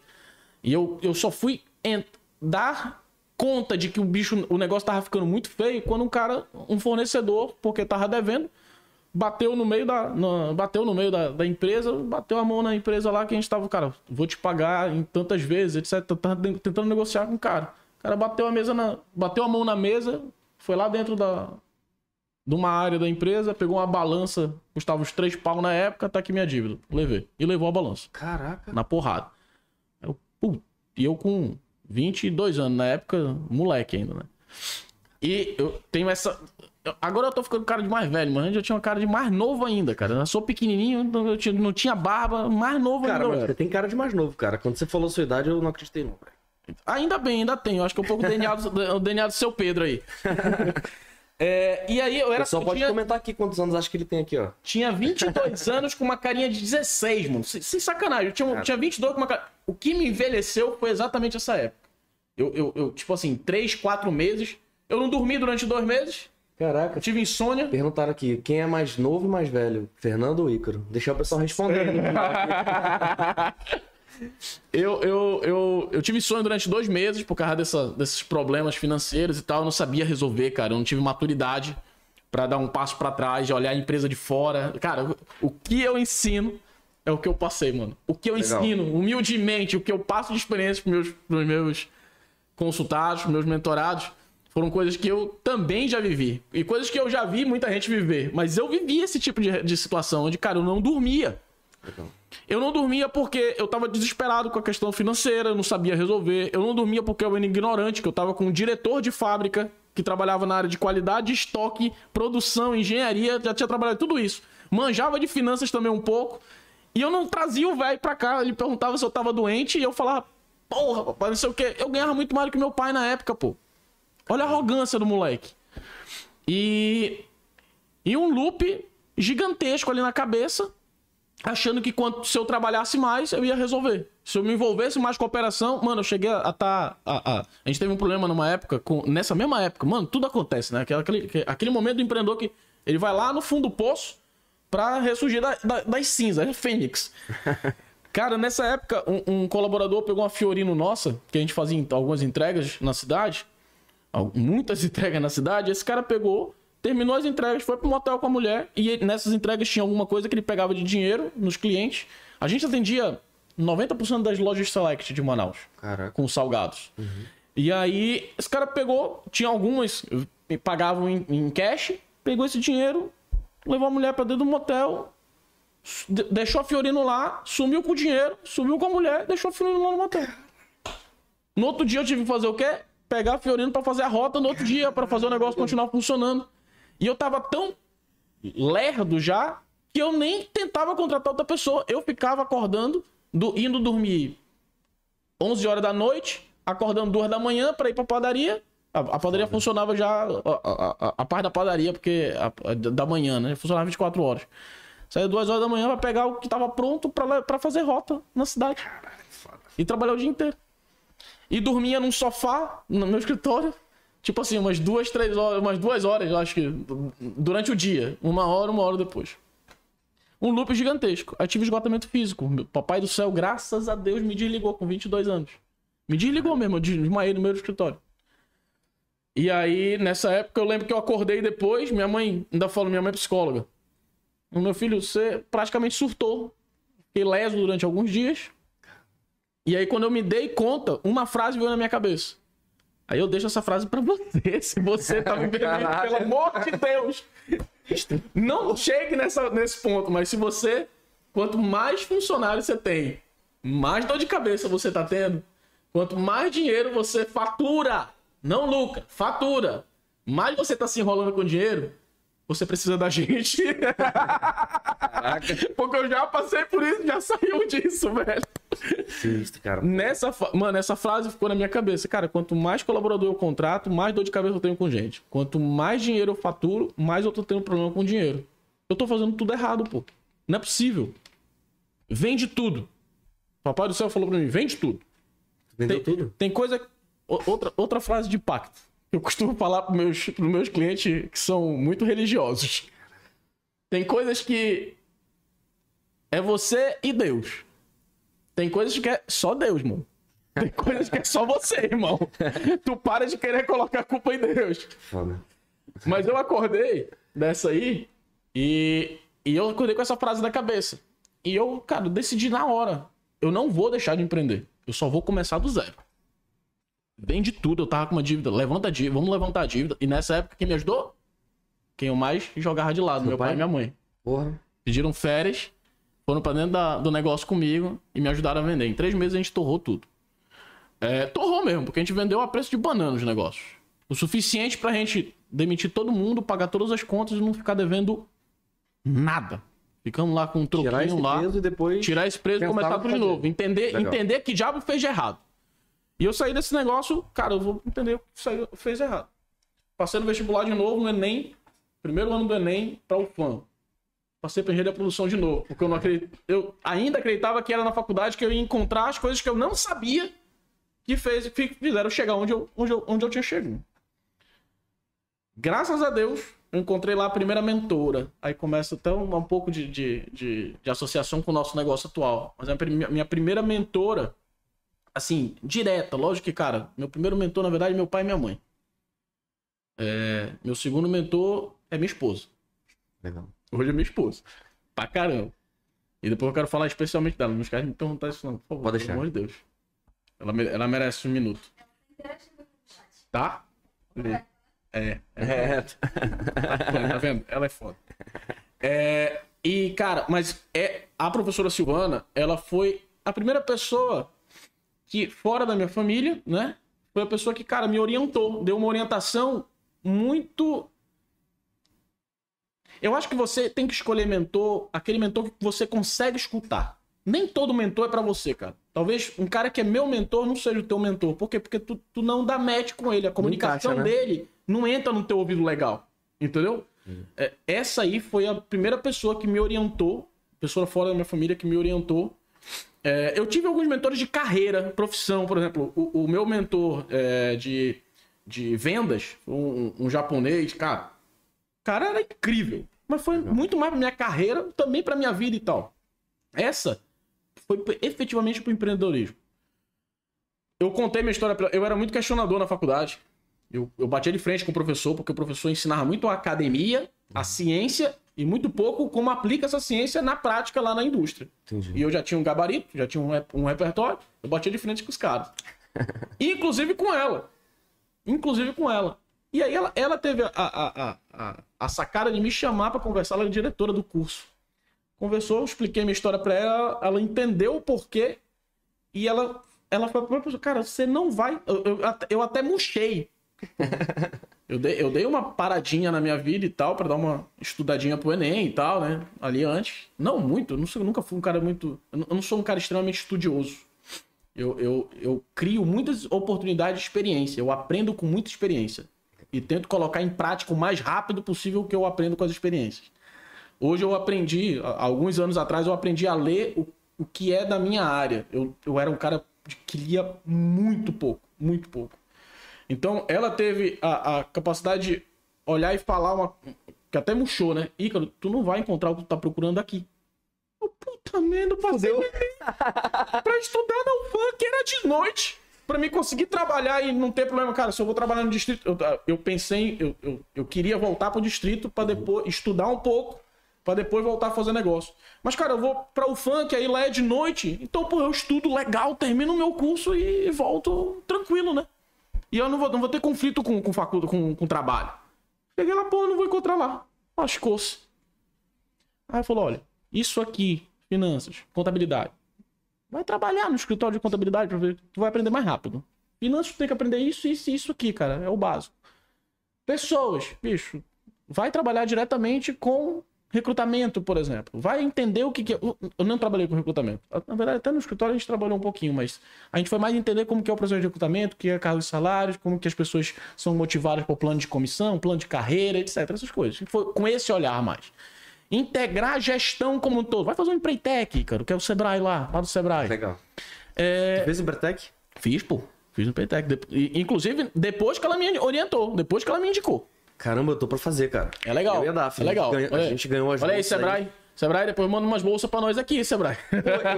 Eu e a Daphne a gente ganhou, cara. A gente ganhou duas bolsas, a gente fez um conteúdo pro Sebrae no final do ano passado. Só que não fomos ainda, né, amor? A gente ganhou uma bolsa do Sebrae. O Sebrae é super parceiraço nosso. Demais, porra. Esse ano, agora, 2023, promete uma parceria gigantesca com o Hub. É, e eu, cara, eu vivi o Empreitec. Eu sei a diferença entre O Ícaro, antes do Empretec, o Ícaro depois do Empretec. É, Porra, legal, é cara. crucial, cara. O Empretec, para um empreendedor que tá começando ou para um cara que já está. Cara, se você não fatura um milhão ainda, faça um Empretec. Porra. Se você já fatura um milhão, faça um Empretec porque o copo nunca tá cheio. Se você não fez, faça, tá? Legal, top demais. É, mas lógico, certamente você que já fatura um milhão pra cima aí, certamente você vai ver coisas que você já deva ter visto na tua, na tua carreira. Caraca, mas, motivação aí pra quem O link, conhece. O link que o Empretec faz entre as áreas é muito legal. Porra, é, é- é uma, é uma metodologia ONU, né? É uma metodologia ONU, se eu não me engano. É, é internacional a metodologia. Os caras têm, já têm um, um, um, um- tempo, já essa metodologia vem sendo atualizada é, com frequência. Os professores na época do Empretec são professores, eram professores muito bons. Eu lembro até hoje o professor Sávio. Quando tu fez, tu viu, caramba, faltava muito naquela Faltava época. muito isso, cara. Caramba, mano, Legal. quando eu fiz, eu. Tá aí, pô, esse tipo de curso. Onde que eu acho mais disso? Eu acho que é isso, amor. Eu acho que é isso, amor. É sério, é sério, cara. Depois- eu, como empreendedor, olhei pra aquilo, quando eu terminei, eu falei, pô, onde tem mais disso? Infelizmente, na época, onde tinha mais disso? São Paulo. Não tinha aqui, pô. Não tinha. Aí, outro, lá, eu escutei falar de coaching, por exemplo. Que é uma metodologia, cara. É. Hoje o coaching é super banalizado e tal, mas, irmão, eu não conheço metodologia pra autoconhecimento.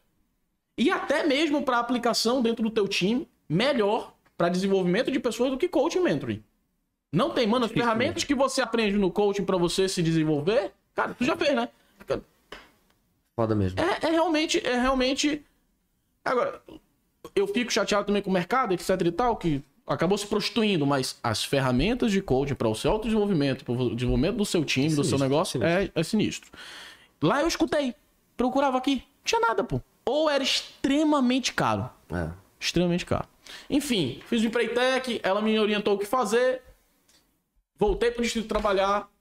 Trabalhei no distrito por mais alguns anos. Fui trabalhar com vendas, efetivamente. É, Vendi. Fui para trabalhar com vendas, com vendas complexas e técnicas. Foi, um, foi uma, uma época incrível da minha vida. Desmistificou o preconceito com vendas. Completamente, irmão. Vendas complexas e técnicas, você vende pro técnico, pro cara, pro operador de máquina, até o presidente da empresa. E você vende, lógico que o que você quer vender principalmente são os grandes, as grandes, as grandes linhas de produção. A gente tá falando de milhões de dólares aí. Então é uma venda extremamente complexa, algumas com financiamento, etc. Cara, você- e você tem que fazer o convencimento desde o operador de máquina até o presidente da empresa. Nacional e multinacional. Então você fala com todo mundo, cara, você consegue colocar. E é um B2B, né? Então. é, eu tenho até. Eu vou escrever um livro ainda, falando sobre a evolução da cadeia de vendas. Eu, de- da- daí pra frente eu me tornei um cara realmente focado em me especializar em vendas. Meus 23 anos pra frente. Então eu tô com mais de 12 Só anos. antes de você fa- continuar falando sobre vendas, eu vou te fazer uma pergunta. Não libera ainda, tá, amor? É, tu sabe o que é NFT? NFT? É. Sim. Aquela obra de arte digital? Sim. Você já tem alguma? Não, não tem. Então você vai ter. E o pessoal que estiver ouvindo aqui, ó, aguarda até o final, que a gente vai liberar um código e vai mostrar que a nossa equipe fez um NFT pra você, cara. Caramba! É aquela, aquela obra de arte digital, uma personalizada pra você. Sério? A gente vai dar uma pra você, uma vai ficar no Pode Rolar e a outra não libera ainda. Não é a Mona Lisa, pode ter certeza. Inclusive a sua carinha foi um pouco polêmica quando a gente tava fazendo ali, mas a gente corrigiu. Depois a gente explica aí. Então fica aí até o final, que vai ter uma NFT exclusiva pro Ícaro, pra quem mandar o primeiro código. Não libera ainda. No final do episódio a gente vai liberar o código. Quem mandar o direct primeiro vai ganhar uma obra de arte sua, cara. Mano, eu vou falar uma parada aqui agora. Eu tenho, eu tenho ganho, eu tenho recebido, né, em contrapartida, algumas coisas por causa desse network com, com o Fernando. E aí, pra galera ficar até o final também, Olha aí. é importante, cara. a gente vai falar sobre networking. Lembra Legal. que eu falei na última. Na última. Lá no, lá no, no Encontro Manual de Marketing Digital, a gente falou sobre o network, o poder do network. Você me perguntou, cara, se você fosse abrir um negócio e não tivesse, não tivesse nada, o que você gostaria de. Tá como aqui. você gostaria de receber? Dinheiro pra você investir no novo negócio ou network? Eu te falei network sem pestanejar, É né? verdade. Ah, eu vou. Nunca imaginei ter um NFT, um NFT, nunca imaginei ser produzido pelo podcast mais bombado de Manaus, pelo Olha aí. podcast mais bombado de Manaus. E isso foi puramente através de network. Foi mesmo, cara. Isso foi Totalmente. puramente através de network, irmão. Totalmente. Então, quer saber como usar o teu network, e você tem o network poderoso, eu não tenho dúvida nenhuma disso. Nenhuma disso. A gente vai falar sobre network um pouquinho Daqui a no pouco. final aí. Isso aí. E já aproveita e se inscreve no canal, ativa o sininho, curte e compartilha. Isso aí, tem que falar mesmo. Boa. porque Tem que falar, cara, é chato, mas tem que lembrar a galera, pô. Tem que lembrar. Eu, no lugar de vocês, se não me lembrasse, eu não fazia. Eu era escroto, pô. Eu falei ali no seu. Falou no, Cash, eu apareci no finalzinho ali, dei uma participação. verdade. Cara, eu sempre fui um escroto, cara. Só por isso- consumir o conteúdo. só consumia. Hoje eu peço e eu também curto e compartilho. E me inscrevo e ativo o sininho. É isso aí, é isso aí. Show de bola. Vamos lá, vamos voltar pra onde é que a gente tava. Finalizando, é, depois de ter comido o pão que já amassou, fui aprender efetivamente os gaps que faltavam. Então tá aí a dica. É legal que a gente vai falando da história, mas a gente vai botando uma porrada de conteúdo no meio, né? Exatamente. A história fica longa, mas Isso a ideia é a gente passar conteúdo, por isso pra não ficar chato também. Então, cara, entenda é, o que, que já deu errado, aonde você quer chegar e o que você precisa pra chegar lá. Cara, planejamento. Planejar, fazer, controlar, verificar se tá dando certo o que você tá fazendo e agir. Se tá dando certo, duplica. Se não tá dando certo, ajusta, né? Então, nesse momento lá que eu vendi as empresas e tal, encontrei com a professora Silvana, que me falou mais claramente aonde. Eu já, eu, eu já tava entendendo meus gaps. Eu falei pra ela, cara, eu quero Deu uma conhecer mais. no caminho, né? Eu tive problema com contrato social, então eu quero conhecer sobre contabilidade. Eu não conhecia nada de imposto, eu quero conhecer um pouco sobre imposto. Não conhecia sobre fluxo de caixa. Eu sabia ainda que era contas a pagar com as receber, mas eu não conseguia controlar o fluxo de caixa. Sabia que isso era uma dor minha. Eu, já, eu já conhecia algumas dores, mas eu não sabia onde achar, pô. Onde procurar conteúdo, onde eu aprendi. Onde, como que eu ia aprender de maneira eficiente. Ainda tem essa, Fernando. Eu tinha um trauma de ir para os lugares onde falavam que eu ia aprender algo e, cara, aprender música. Eu desisti de aprender música lá atrás, cara. Eu, eu até hoje sou, sou, sou super afim de tocar violão, de aprender a tocar violão ou cavaco, alguma coisa. Cavaco faz sentido. Cara, eu gosto, sério, eu, eu toco um pouquinho ainda, mas o que eu aprendi, eu aprendi sozinho, pô. Porque tu vai pra aula. Putz, grila, irmão, uma teoria gigante. pra- Mano, tu não tem tesão de aprender. Tu não tem tesão de aprender. E aí tu desiste. Então, eu, eu tinha esse trauma. Então, onde que eu vou achar esses- essas informações? Onde eu vou achar essas informações de maneira eficiente, de maneira prática, não é de maneira rápida. É de maneira eficiente. Não. Se precisa levar tempo, que leve tempo, mas que eu perceba que eu estou aprendendo Progredindo, né? porque a gente tá progredindo, entendeu? Então, é, e aí a professora Silvana foi muito feliz em ser a minha primeira mentora e me falar algumas coisas.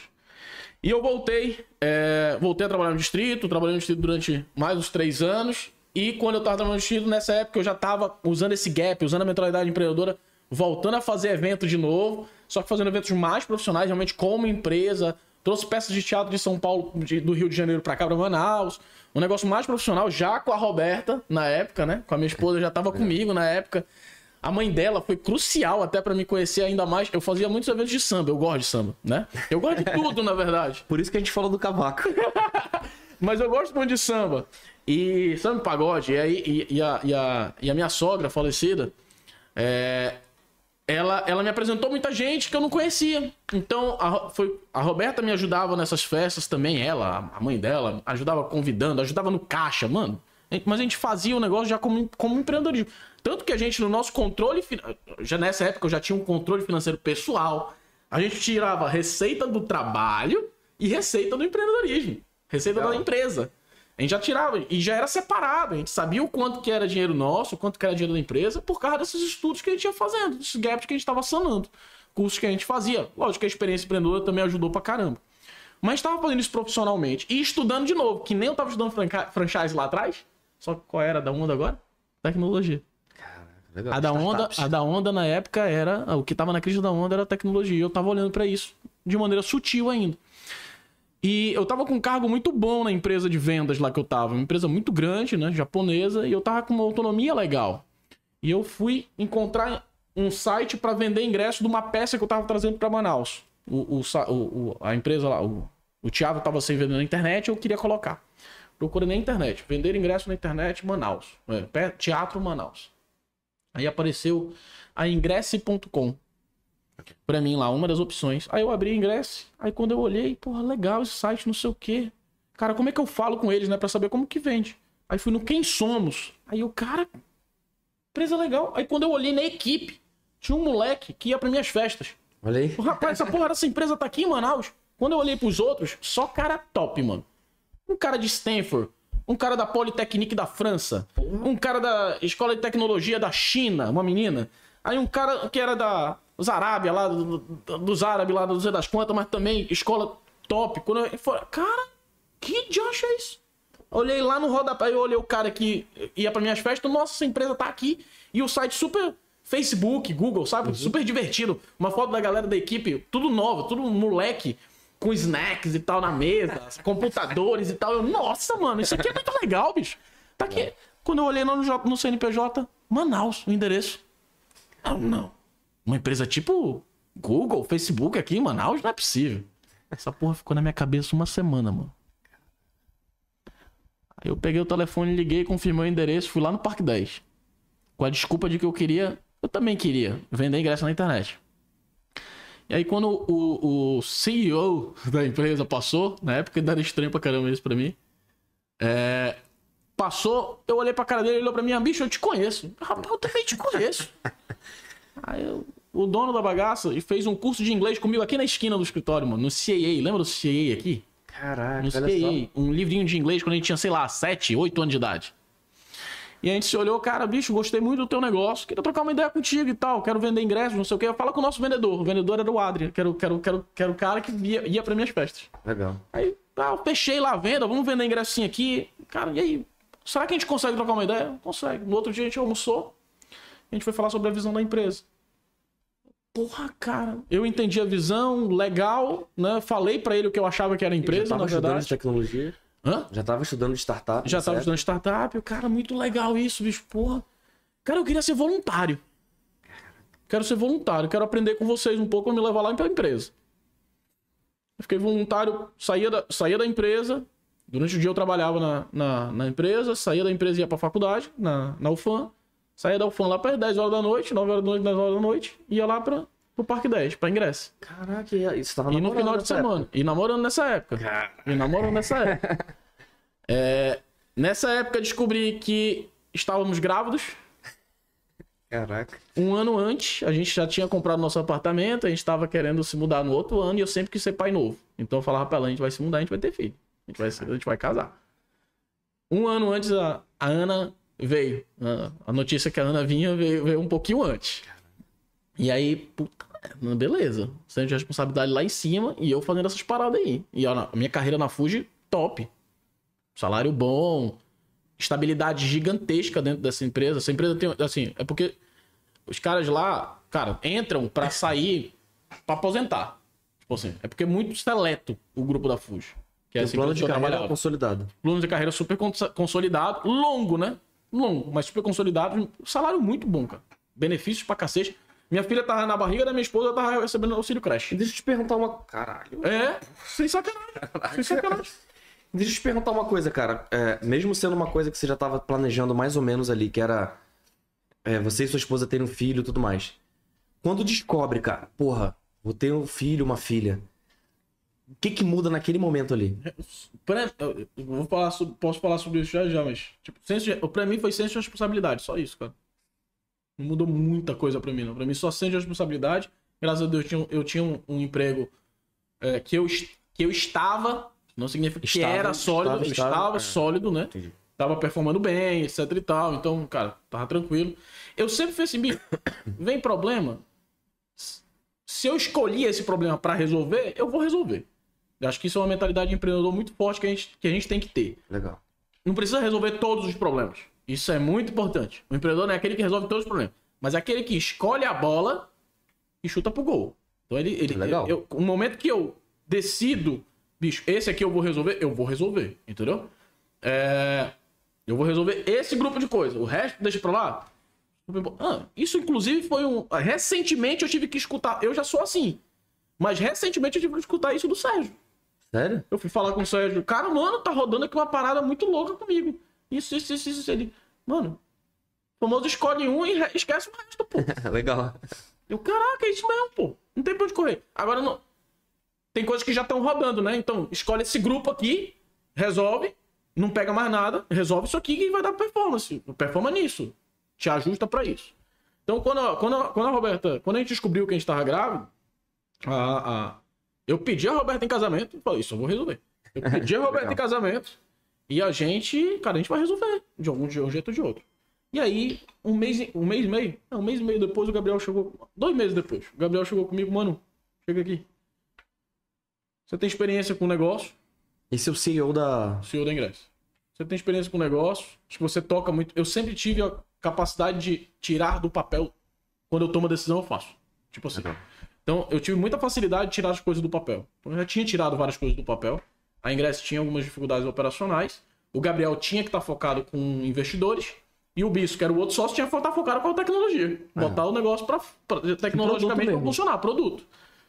Cara, eu acho que você é o braço que a gente tava, tá precisando. Vamos fazer uma proposta. Beleza, mas eu não vou consigo te- não consigo descobrir o que tu, tu ganha na Fusion. Manda aí, mano. Pra mim, eu acho que faz. Pra mim faz, faz sentido. A gente trabalhar junto. Já tá trabalhando junto dois meses. Tava gostando e tal. Vamos, vamos, vamos oficializar. Aí, minha surpresa foi uma proposta bem aquém do que eu imaginava. Muito aquém. Foi com mais. Em média, metade do que eu ganhava pra, ganhar, pra, pra receber isso no- na, na nota fiscal. Sem saber se a gente ia ter dinheiro para daqui três meses. Porque tinham levantado uma pequena rodada e a, a promessa assim, mano, vem. Que se tu vier, tu cuida disso aqui, eu vou cuidar disso aqui, e aí a gente vai levantar a porra da rodada. E, E a gente tem melhora. chance de crescer. E a gente melhora. Mas vem pra ser sócio. Entendi. Também teve essa, essa parada, né? Vem, mas vem pra ser sócio. E aí, cara. Esse foi o momento que eu não fui. Que eu. Eu não sei. Até hoje eu não sei. Eu, eu não me arrependo de jeito nenhum, tá? Mas eu não sei se, se. Se eu tivesse compartilhado com a minha esposa na época toda a verdade, todos os detalhes da negociação, por exemplo, e os riscos da negociação, se. se é, e se a gente tivesse tomado a decisão de ter. é, eu acho que a gente não tinha tomado a decisão de ir pra ingresso. Esse é o ponto. Entendi. Então eu fui muito superficial nessa, nesse momento. Contou pra esposa, mas deu aquela minha, resumidinha. esposa, minha esposa mais nova do que eu, tipo, faculdade, nenhuma, nenhuma experiência empreendedora. A única experiência empreendedora que ela teve foi comigo ali, trabalhando um pouco na parte dos eventos. Então, tipo, era muito complexo pra ela entender. Na minha percepção. Eu posso estar aqui sendo um babaca até falando isso, né? Babaca sendo falando isso. Eu podia, ela, ela podia ter me apoiado e, cara, e, ter, e a gente ter tido muito menos atrito durante os três próximos anos depois dessa decisão. Cara, a real é que eu acho que você achou que ela não fosse concordar É. e aí você quis resguardar, simplificar, Foi isso. porque você queria Pra muito e, e podia estar com medo de dar um nega e você sabe que, a- que a opinião dela ia pesar. Pra caramba. Aí você falou, pô, vou dar uma resumida porque eu quero mais do que eu quero falar pra ela. Foi tipo Caramba, isso. Pra caramba, pra caramba. Eu faço isso algumas vezes. Falei, é, não faço mais. Pelo amor de Deus, não faço mais. O... Eu falei com meu pai, nessa época eu já tava uma outra. bem- Bem mais sabendo que eu não sabia de nada, né? Com mais conhecimento, mas ao mesmo tempo sabendo que eu não sabia de nada. E nesse momento eu conversei com meu pai, meu pai, cara, foi muito claro, meu pai. Bicho, é, se você for tomar uma decisão dessa, essa é a decisão. se- provavelmente esse vai ser o último momento que você vai tomar uma decisão tão arriscada assim, sem olhar pra sua filha. É. Se você olhar pra sua filha pra tomar uma decisão dessa, ela vai ser completamente, ela vai ser, ela vai ser mensurada de maneira completamente diferente depois que ela nascer. Então, se for pra fazer, mano, É tá agora. É, entende. Você tá caindo, você tá, você tá, você tá apostando mergulhar de cabeça num lago que você nem sabe a profundidade. Né? Então, toma decisão. Cara, só te interrompendo um pouco, mas você falou uma coisa muito legal, é, e eu participei da, da gravação do All In Cash na semana passada, que você pergunta, inclusive deixando aí pra galera um spoiler barra um gatilho da curiosidade aí pra acompanhar o All Cash na quinta-feira, a gente vai divulgar nas redes sociais do Pode Rolar, que você pergunta pras pessoas qual foi o All In, Fim da sua vida. o All In da sua vida. É. Inclusive o NFT que a gente vai liberar daqui a pouco, não agora, tá falando disso, cara. É, esse foi o maior All In da sua vida, cara? Até hoje eu acho que foi. Cara, Até hoje eu acho que foi. Teve vários, né, cara? A vida do empreendedor ela é Não, repleta tu falou de alguns. vários, mas eu acho que mais significativo aí, É. acho que foi esse, cara. Mas esse aí agora? foi o mais significativo, assim. Então o momento foi o mais significativo na minha percepção. E aí. é, até pelo momento, cara, eu não era completamente maduro. Eu tava vindo de uma reconstrução, né? Eu errei. Eu tava fazendo, tava aplicando erros num negócio bem menor, que eu sabia que o negócio de entretenimento não, ah, não era o business meu, entendeu? Eu sabia que, cara, não, não é isso que eu. Eu gostava de fazer evento, Dava mas. grana e tudo bem. É, mas eu não achava que, era, que ia ser meu, meu negócio, assim, da minha vida. É, e, cara, vou cair de cabeça um negócio que também não é meu, que é tecnologia, que eu não entendo PN de tecnologia, eu não entendia nada de tecnologia. Nada. Eu conheço o segmento de entretenimento, né? Porque eu era, entre... eu era produtor de evento. É, eu já, já, já me considerava um ótimo vendedor. Eu me considerava um ótimo vendedor. É, porque destravou mesmo. É. Não foi porque eu tive, eu aprendi na Fuji somente. Não, na Fuji eu aprendi o que é ser um vendedor. E eu percebi que eu já era vendedor desde lá de trás. Então eu aprendi algumas técnicas, etc. Mas, cara, a Fuji destravou o, a- aquela a travinha mental de vendedor. Legal. Mas eu, e, e na Fuji eu consegui aplicar muito de tudo que eu entendia que era vendas e estudava que era vendas. Então, quando eu fui para quando eu fui para ingresso, eu já tinha já, eu já tinha essa percepção de, de ser um, um vendedor muito forte. Então, cara, eu consigo eu consigo entregar isso, vendas, consigo entregar operação, é missão. Como boa parte da operação tinha a ver com entretenimento, tinha a ver com produção de evento, cara, eu conheço, eu conheço isso aqui. E depois, tecnologia eu vou pegar, mano, vou ter que pegar No tranco. no tranco, mano. O pau comendo e eu aprendendo. E aí, e cara, eu tomei essa decisão muito, muito de maneira superficial, falando com a Roberta. É, caí de cabeça no projeto. Abandonei a Fuji, a Fuji querendo dobrar meu salário. Foi. E, o cara, e, e um, dos, um dos chefes ainda falou que eu ia me dar mal e que eu tava ficando doido, que, que isso aqui só falou aqui. cacete a quatro. Verdade. Ei, amor, poxa, carinho. E, e, a gente, eu, e a gente comeu pão que já amassou por. Cara, essa minha, essa minha relação com, com decisões e, e Roberta, falando de casal, ainda demorou uns três anos. Relação financeira, um ano e meio, pelo menos. Pelo menos. Acho que somente depois de um ano e meio que eu fui começar, que eu fui receber o que eu recebia antes da Fuji. É, e também muito rápido. Depois, acho que, tipo, se eu, se eu comecei com um ano e meio, dois anos, eu tava muito mais também do que a Fuji. Eu tava realmente. Teve um momento, teve um triggerzinho lá na frente que eu comecei a, a, a ter resultados como executivo. Já, a gente já tava com uma rodada bem poderosa e tal. A gente já tava com uma equipe muito robusta, faturamento legal. A nossa posição já era realmente de executivos e a gente já tava ajustando nosso salário de Eu vejo aí executivo. que salário de até hoje o ingresso é referência, né, cara? Até hoje, cara. Até hoje. E aí, cinco anos e meio, seis anos. Basicamente, seis anos depois, eu saio da Ingress. A Ingress, startup, tecnologia, na crista da onda. Vendeu bem. Molecada, moleque, porra, aprendi coisa pra caramba com a Ingress. Muita coisa, muita coisa. Aplicamos muita coisa. Tudo, todos aqueles gaps que foram estudados, a gente de certa forma aplicou nesse projeto. Eu, eu, Legal. eu tive um, eu botei um cabresto de cavalo, não olhei mais pra nenhuma oportunidade, fiquei focadaço durante seis anos com ela. É, construímos uma parada muito legal. Mas chegou um momento que, que eu percebi, cara, tá vindo completamente é, avesso a quem eu queria, o Ícaro que eu queria ser.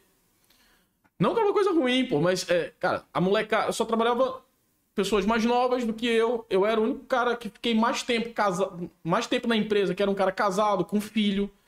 É, eu tava como diretor na época VP comercial, né? Então, minha- e, e novos projetos. então, Eu viajava muito. Trabalhava 14 horas por dia, 16 horas por dia. Cara, eu não via minha. eu- os, os três anos da, minha, da Ana eu quase não vi, pô. Eu fiquei seis meses longe da Ana. Que ela ficou aqui, eu fui pra lá, pra São Paulo. É, depois disso, eu, eu, achei, eu saía de casa, tava. Ou já tinha ido pra, pra escola, ou ainda não tinha ido. Chegava, tava dormindo já. Então, a gente, a gente abriu mão de muita coisa pro crescimento da empresa. E. E eu percebi, cara, não não é essa, essa pegada não vai parar tão cedo, pô, aqui. Entendeu? E, tipo, tecnologia não é meu, meu business. Eu- nessa época, assim que eu fui pra São Paulo, um dos cursos que eu fui fazer foi curso de coach, Legal. pra ter a oportunidade de me autoconhecer melhor, de maneira mais eficiente. É, nessa, nessa busca, não foi do nada, né? durante, sei lá, uns três anos estudando, a gente foi entendendo o que, que era propósito, o que, que era trabalhar para uma coisa maior do que você realmente. Cara, sinceramente falando, eu sempre trabalhei com o que tinha de oportunidade na frente para trabalhar e o que o mercado tava falando que tinha que fazer, pô. Não tinha esse negócio de. Eu, eu não sou da geração de, ó, vou trabalhar com uma coisa que eu amo. Trabalhar o que dava pra fazer, pô. E o que gerava dinheiro, o que gerava resultado. Eu tinha pouco essa questão de fazer por um propósito maior, etc. O coach me ajudou pra cacete a entender que, Pô, cara, eu, eu, eu vou chegar no momento de maturidade, eu quero fazer pra minha família, pô. Eu quero deixar um legado. Quem, quem, será, quem vai ser o Ícaro daqui pra frente? E eu via que dava uma dissonância.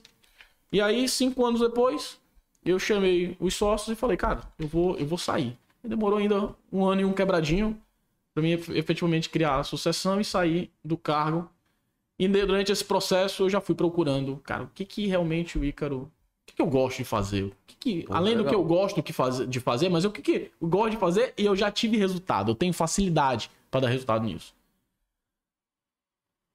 Tirar as coisas do papel e fazer o time produzir em alta performance. Eram duas coisas que eu e, e- e o meu jeito de fazer o time produzir alta performance é com alta pressão. Então eu sabia que eu não era, eu não ia ser o cara do juntos, quero paz no meu coração. Não ia ser esse tipo de, de líder, né? Sou um líder muito sanguíneo. É, eu sou, eu, eu deixo, eu, eu fui ensinado, né, por alguns caras também, a muito do cara. Te vira, mano de- missão dada, missão cumprida. Eu já trabalhei contigo, já entendo tuas competências, confio em você, tá aqui a missão. Se fosse pra mim te dizer como que eu gosto de trabalhar com gente sênior. Se fosse pra mim dizer o que, eu- o que você precisa fazer, pô, eu contratava alguém lá embaixo, barato, pra me ir ensinando de pouquinho em pouquinho. Eu não gosto muito desse processo. Eu gosto do processo de contratar pessoas mais sêniores, que vão ser mais parceiros, vão ganhar um pouco mais, vão ser possíveis sócios, entendeu? Legal. mas que a gente vai dar uma pressão muito grande e o cara vai ter muito resultado. Ah, o meu sócio, o Luiz, por exemplo, o Luiz Cunha, ele começou comigo na, na consultoria como consultor. Aguentou pressão pra cacete, hoje ele é sócio meu a meio. Já tem algum tempo, na verdade, que ele é meu sócio meu a meio. Hoje um terço, porque entrou o Fabrício agora no meio do caminho. É. A gente fez a fusão com o Fabrício. Então, quando eu percebi, cara, tirar as coisas do papel, potencializar negócios, eu quero impactar o mundo fazendo exatamente o que eu gosto, potencializar, potencializar. Então, não é fazer as coisas crescerem, não é ajudar, dar suporte, é potencializar. Olha, olha, Legal. olha a palavra, né? Potencializar também significa dar potência, dar pressão. Potencializar o quê? Pessoas, negócios e empresas. Isso virou o propósito, impactar o mundo potencializando pessoas, negócios e empresas. E esse foi o propósito da consultoria, da Win. E aí a Win veio um pouco da experiência como empreendedor, como, como, como engenheiro dentro das indústrias, gigantesca. Caraca. de fazer as coisas sistêmicas e entender que, cara, se eu só olhar como eu já me lasquei, né? Se eu só olhar para a área de produção, eu vou me lascar no financeiro, vou me lascar na, precificação, vou me lascar nas vendas, etc. Então, olhar sempre um- uma, uma questão sistêmica, treinar sempre os grandes líderes, treinar sempre um time que vai ser o sucessor, olhar e fazer com que esse time que vai ser o sucessor olhe para a tua operação. Tudo isso faz parte da nossa metodologia. Criar, é, criar degraus de desafios para a empresa, de operação, descentralização de operação, gestão profissionalizada, descentralização de gestão, governança. Criar esses degraus e entregar liberdade, que é uma coisa que depois eu só fui entender já com o meu novo sócio, que é o Fabrício.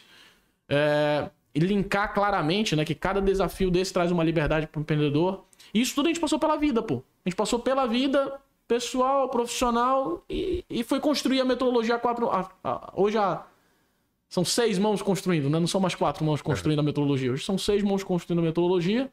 A empresa tem. a- agora a Overall, começamos como a Win, consultoria.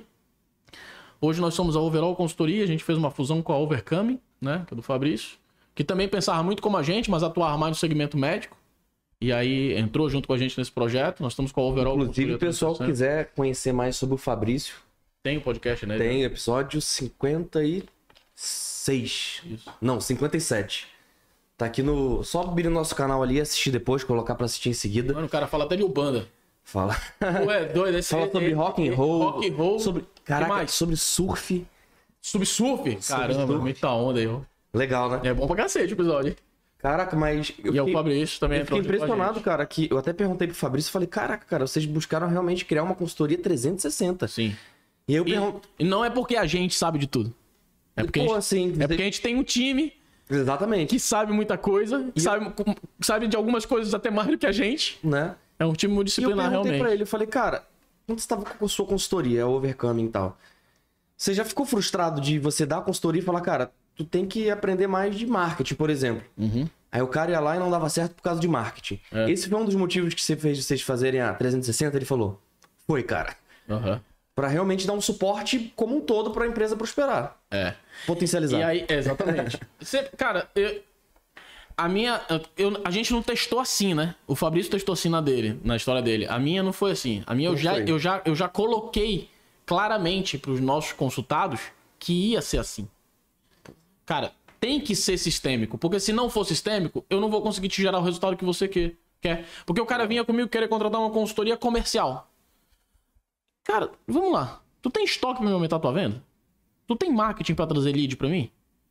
Tua equipe de produção vai conseguir atender o que eu consegui vender? Teu time de atendimento vai conseguir suportar a quantidade de clientes que a gente levar pra lá? Ou seja, Tu tem capital de giro, tu tem capital de giro pra subsidiar aumento de vendas? Aumento de estoque? Qual é o estoque que tu tem que ter pra aumentar as tuas vendas? Tu já sabe o que, que tu quer vender? Aí o cara começou a responder tudo falho. Tá vendo como não é uma consultoria comercial? É. Ah, consultoria financeira, eu quero aumentar meu lucro. Tá, tu quer aumentar teu lucro como? Tu tá olhando pra vendas, pra aumentar vendas? Tu tá olhando pra operação pra diminuir custo? Tu tá olhando pra tua contabilidade pra enxergar oportunidades tributárias? Tu tá olhando pra pessoas pra ver se tu não tá inflado com custo pessoal? As pessoas estão fazendo, elas sabem o que elas têm que fazer? Ou todo mundo tá fazendo meiota? Tu tá medindo a produtividade dessa galera? Aí o cara. Tá vendo como não é consultoria financeira? O Legal. cara só pensa nessas duas: consultoria financeira e consultoria comercial. Quando a gente vai olhar, cara, é muito. Por quê? Porque consultoria financeira, cara, resultado, em- resultado em melhorias financeiras, quando a gente fala de diagnóstico financeiro, 85% não tá em finanças. Não tá em contabilidade. Tá em operações, em vendas, em pessoas. Legal, cara. Comercial, boa parte do comercial tá em planejamento estratégico. Se não tiver planejamento estratégico, o cara vai ficar patinando, tentando aumentar vendas, não vai conseguir. E boa parte de vendas está na operação, em estoque. O que, que ele tem para vender? Como que ele vai comprar para vender? É muito além, né? É muito além. Então você, a gente já foi assim, a gente já, já vendeu. É, A gente já, já, vende- já se propôs a ser uma consultoria sistêmica logo de início. A gente vendeu uma consultoria ou outra é, comercial, financeira? Vendemos, porque a gente tinha que entrar no mercado. Mas certamente a gente olhava pro brilho do, do olho do cara que tinha consultoria comercial e olhava pro brilho do olho do cara que comprava consultoria completa, era muito diferente. Legal. Muito diferente. Muito diferente. E aí, dentro dessa, cara, aí chegando no hub, Uhum. dentro dessa consultoria sistêmica, pra mim era muito claro uma coisa, né? A gente tinha algumas dificuldades com parceiros externos. Consultoria comercial, a nossa parte principal é integrar vendas com marketing. Só que marketing a gente não faz. Marketing quem faz é a agência de marketing. Não. A gente chamava a agência de marketing pra ser nossa parceira no projeto. A agência de marketing não performava. Não entendia. Ela achava que a gente tava pressionando ela. A gente falava que ela. ela- E a gente tava mesmo. O cara tem que dar resultado, pô. Não pode ser. A gente encontrava agência de marketing que queria só fazer feed bonito. Ou a gente encontrava agência de marketing que só queria fazer tráfego pago. Entendi. E não olhava pra performance. E não queria saber se estava tava traindo lead, mas não sabia. não- falava que a gente que. não- sempre é o- a equipe de vendas que não sabe qualificar lead. Eu tô levando lead, pô. É a equipe de venda que não tá sabendo atender. Então, cara, não tinha essa, essa, essa, essa integração legal com uma, uma agência de marketing. Aí do outro lado, financeiro. A gente precisava do parceiro contador. A gente não é contador. A gente precisava do parceiro contador. E aí sempre tivemos dificuldade. A maioria dos contadores fazem somente obrigações. Somente obrigações. E muitas das vezes, obrigações erradas. Né? Obrigações, quando eu falo, é boleto para pagar imposto. E muitas das vezes, fazendo boleto para pagar imposto errado. E a gente tava puto já com isso. Caraca, você falou sobre esse trabalho do contador, eu ainda não conheço. Outro tipo de trabalho do contador, cara. Ó. Só conheço contadores assim, cara. Pois é. Não- E hoje existe uma contabilidade, chama-se contabilidade consultiva, né? Digital e consultiva, né? Então, cara, a gente precisa encontrar um parceiro que esteja de olho para isso. A gente precisa encontrar um parceiro em marketing que esteja de atento com performance e posicionamento, entendeu? E a gente foi buscando isso e, cara, e eu comecei a entender que isso era um grupo de empresas. A gente precisava ter fazia fazia sentido para a estratégia ser sócio desses caras. Por quê? Porque a gente, como consultoria, a gente potencializa essas agências. Porque a gente não ia encontrar. A gente tava vendo, cara, a gente não vai. Dificilmente a gente vai encontrar uma agência muito preparada para atender o que a gente demanda. Não. Mas a gente vai encontrar um cara muito próximo. E a gente pega o nosso projeto de consultoria e vai para dentro do cara. E a gente ajuda o cara e o cara ajuda a gente. E a gente vai encontrar um cara que tem a contabilidade muito parecida com o que a gente tá querendo que o cara entregue. Mas a gente vai pra consultoria, a gente vai lá com o cara e a gente transforma ele naquele cara que a gente acha que, porra, vai, vai entregar um serviço incrível no mercado. Não é pra gente, é pro mercado. Isso. E aí a gente criou o Ela é o Hub. patamar como um todo. E a né, gente cara? entendeu, a gente entendeu que, cara, eu entendi lá atrás que, cara, tá aí o Hub. O Hub é um, um ecossistema uma comunidade que ajuda outros empreendedores. Com o quê? Com tripé. Tecnologia, gestão e comercial. Esse é o principal tripé. Em comercial, a gente tem a própria Overall apoiando na área comercial e vendas e a Rumo hoje. Em gestão, a gente tem a própria Overall ajudando também na parte financeira e a gente tem a Control, que é a contabilidade digital e consultiva que a gente tem aqui. Tecnologia é o próximo passo. A gente trazer um parceiro forte de tecnologia para dentro do Hub. E aí o Hub é um ecossistema físico, né? Você tá dentro do Hub, É. né? É, mas também, durante esse ano, a gente começa a criar uma comunidade. A gente quer muito que os clientes dessas empresas se conversem, troquem experiência. A gente quer entregar conteúdo para esse grupo. A gente quer trazer mais gente para dentro desse grupo. Pra quem Fala a aí gente... como é que vão ser. Pode dar spoiler mesmo, como é que vão ser os podcasts do All in Cash aí que você tá planejando? Cara, esse ano a gente começa, né? A gente começou com o episódio zero, que eu aprendi que Episódio, zero. episódio zero. Cara, mas eu acho que o episódio da semana vai ser o Zero Parte 2, que é pra apresentar os outros É, sócios. o zero ainda tem essa, vai ter o zero parte 2. Não é não? que a gente tá apresentando os sócios e eu tô entendendo. O Fernando me convenceu de ser o host do, do, do podcast. É, Ah, não que eu não como, queria cara. ser. Acho que faz sentido, faz sentido. e a gente tá lá agora tentando fazer alguma coisa bem próxima do que esse cara que faz. Não, ficou legal, ficou É, legal.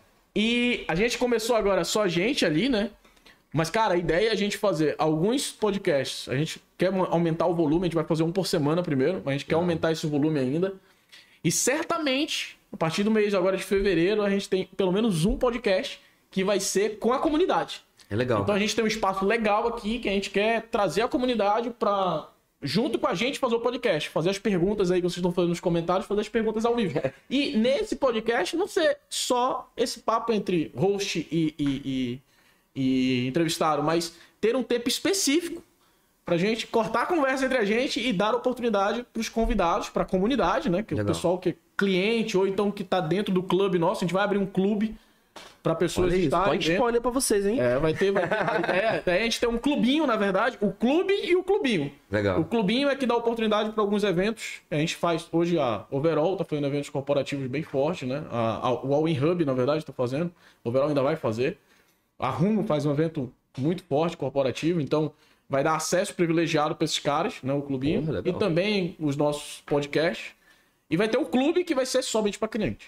Aí esse aí tem que ser cliente para ter acesso Legal. ao clube que vai ter algumas coisas a mais, mentorias, é, algum, algum- uns masterminds do cacete que a gente Caraca, fazer. top demais. Então, esse ano, vai- esse ano vai ser o de geração de comunidade, cara. Legal. E é isso, a história como um todo e projeto que a gente tá falando é mais ou menos isso aí. Porra, top demais, cara. Eu boto fé no projeto, cara. Eu assisti aí, pô, produzi ali o primeiro episódio ali, cara. Eu acho que só tem a, a melhorar. Começaram bem, cara. Legal. Meu primeiro episódio aí. Na verdade, eu falei que começou bem. Quando você tiver no episódio 30, tu vai ver que começou bem porra nenhuma. Porra nenhuma. Tá ligado? eu vejo meu episódio zero aí, meu dedo coça pra deixar ele oculto várias vezes, tá ligado? Mas eu deixo lá justamente pra quem vê eu apresentando hoje e ver como eu comecei, ver que existe a evolução, cara.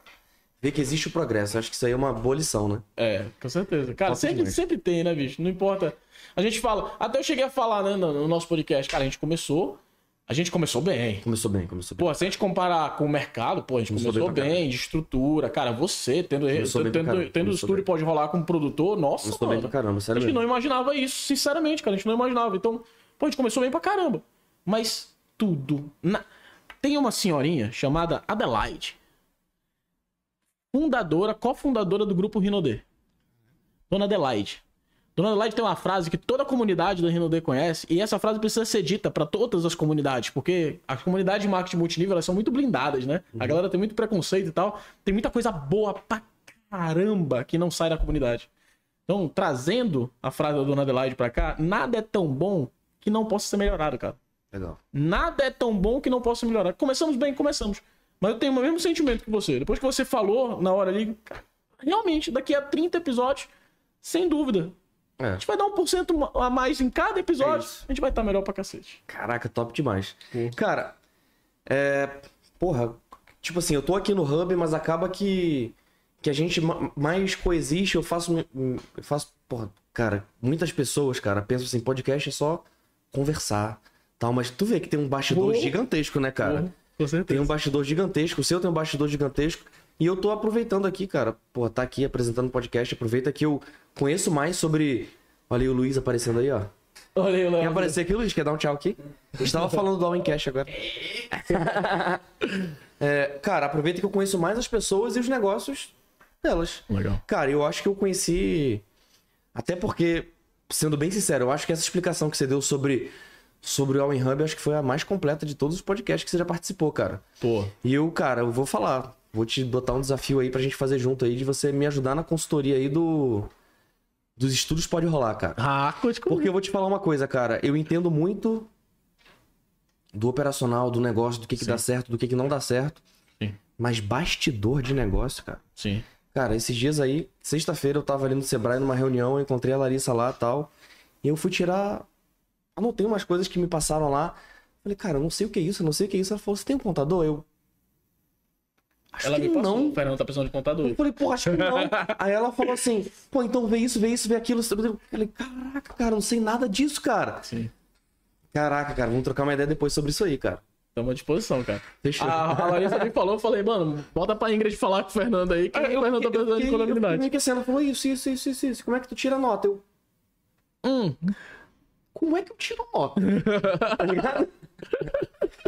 cara, mas, enfim, cara, eu realmente eu preciso de ajuda em muitas coisas, cara. Conta com a Acho que gente, pode cara. trocar umas figurinhas aí. conta com a gente. Cara, Cara, e esse, e esse, sinceramente falando, esse é um problema. Esse é um problema, não. Esse é uma. Tu acabou de dar um, de um estalo, né? Porra, peraí, bicho. É. Eu conheço pra caramba do meu negócio e conheço pouco efetivamente da gestão do negócio. É. Do crescimento do negócio. Como que eu vou fazer esse negócio crescer como negócio? a Larissa não como podcast. assim, cara, tu deve ter. Tu devia que tá pagando, sei lá, umas declarações aí. Eu falei, caraca, que Cara, ninguém- cara. Ninguém vai saber mais do que você como aumentar o engajamento do teu podcast. Ninguém. Ah, Mas certamente vai ter gente que sabe melhor do que você como fazer a tua empresa acompanhar o crescimento do teu negócio. porra, sem dúvida nenhuma. Sem dúvida nenhuma. Médico, pra caramba, tem esse problema, cara. Porque o médico, ele tem uma hora. Uma hora. Olha aí, uma médica no bastidor. Médico tem pra caramba. Então, nós criamos um produto só pra médico agora. Esse ano nós temos um produto só pra médicos. É sério. Chama Health 360. É um programa de transformar o cara numa operação é, profissionalizada. Transform- Descentralizar essa operação, que o médico acredita que ele não consegue descentralizar, porque ele é um autônomo e depende dele, Ah, né? Se Sem viajar, dúvida. para de faturar, não é isso? Não tem pra onde correr, cara. Mas tem, eu tenho um benchmark de mesmo no começo, pessoas começarem a conseguir já começar a descentralizar o seu negócio, pô. Começar a descentralizar o seu nome e a sua operação. ali, a Daphne tá ali nos bastidores, existem- só parecendo o Carl Sagan, assim. Ah. E existem, e existem várias formas de um médico se transformar num médico empreendedor. Não somente o atendimento. Então, como que eu transformo esse médico no empreendedor? Como que eu faço ele descentralizar a operação? Como que eu faço ele criar gestão e criar controle sobre o negócio dele? Para que o negócio não dependa único e exclusivamente dele. Ele precisa chegar num, num patamar do negócio dele que o atendimento dele seja o plus da renda prevista do consultório. O que, que é isso? Caraca. Você faz o planejamento orçamentário. Esse planejamento orçamentário já diz o quanto você vai gastar, o quanto você vai faturar e o quanto vai sobrar. O teu, a tua clínica tem que ser competente o, o teu negócio, a tua clínica, teu, teu, teu, teu business, a tua empresa tem que ser competente para faturar isso sem você. Legal. Esse é o, o supra-sumo do médico ou do advogado é esse, tá? A Daphne tá mais assim, ó. É fazer você Ainda. ter uma empresa que fatura pra você e deixa lucro no teu bolso. Um lucro legal. Que lógico, provavelmente o médico, o advogado tem uma necessidade de custo de vida exorbitante, fora do sério. E, e a comunidade médica e a comunidade do direito, eles já partem, a régua já é aqui em cima do custo de vida dos caras. Eles já partem daqui. Eles já partem daqui. E a hora paga do cara permite muitas das vezes fazer isso. Às vezes de maneira desenfreada. Sem olhar o resultado efetivo de absorver um custo de vida tão caro. O negócio do cara muitas das vezes vai dar lucro pra ele viver esse estado de vida? Provavelmente não. Mas vai dar certamente segurança pra você viver melhor do que muita gente nesse mercado. Muita gente no mercado como um todo. Então estamos falando aí, cara, de 1% da população. Quem ganha acima de 13 mil reais por mês, cara, tá em 1% da população. 3 mil? 13 mil. Caraca. 13 mil. Quem ganha acima de 13 mil reais. ah, Acima de 10 mil reais, entre 10 e 3 mil reais, tá 1%. Caraca. Tem um acima de 13, se eu não me engano, acima de 15, aí já vai para menos de meio por cento do mundo. Então, da, da população brasileira. É, mas dá pra ficar nesse 1% com o teu negócio, pô. com o lucro do teu negócio. Ou seja, toda vez que você botar a mão para você atender, é valor agregado, entrada de dinheiro praticamente limpa, que vai entrar no teu bolso. É o sobre, é o sobre faturamento da tua empresa. Dá para fazer isso. A gente tem um produto só para fazer isso. O problema é que a maioria dos médicos e advogados acreditam que ser autônomo e dominar o seu negócio é dominar a sua operação, uma operação de consultar. Legal. Legal, isso é, isso é legal de fazer isso. Tu ganha uma boa grana. Mas tu é empresário ainda, tu não é empresa e depende de você. Você não tira umas férias. Você não tira umas férias tranquilo fazendo dinheiro. Você sai sabendo que você, bicho, eu tenho que ganhar aqui 200 mil pra me pegar 100 pau e gastar com, com os custos de mês normal e 100 pau pra me gastar com, com, com viagem, com férias. É, o Fabrício falou que tem, um, tem, tem, uma galera aí que ele não deu nomes lá, mas calcula os custos da viagem, mais quanto deixa de ganhar naquele período ali. É, é a única fonte de renda. É, exatamente isso. Exatamente isso. Caraca, sinistro. E, ou seja, tu não tem uma empresa. Tu tá trabalhando pra ti mesmo. É um é autônomo. Tu aguenta isso durante uns anos. Depois já era. Depois fica difícil. Cara, dá uma olhada nos médicos que estão há mais tempo atendendo, que ficaram como autônomos durante muito tempo. Os caras que não construíram patrimônio, não compraram, não compraram imóveis, etc e tal, mano, os caras eles ficam no beco sem saída, pô. Vou consultar até ficar caquético. Tenso, né, cara? E aí tenta aumentar o valor agregado por carro que o nome é muito antigo, tenta ficar, tem obrigatoriamente tem que ficar se atualizando, porque senão também ninguém é, vai com o cara. E o cara trabalha, pô, staff. Sinistro demais. Então, acho melhor o cara se tornar um médico. Legal. E legal saber que vocês têm esses produtos também, cara. Temos. A Daphne tá ali só tomando nota. tá ali ajudando a gente hoje. Cara, e aí você pegou toda essa bagagem, porra, gigantesca que você tem, e somando eventos, consultoria, e começou a criar os eventos mais fodas de negócios em Manaus. Porra, cara, obrigado. Não, vou te falar.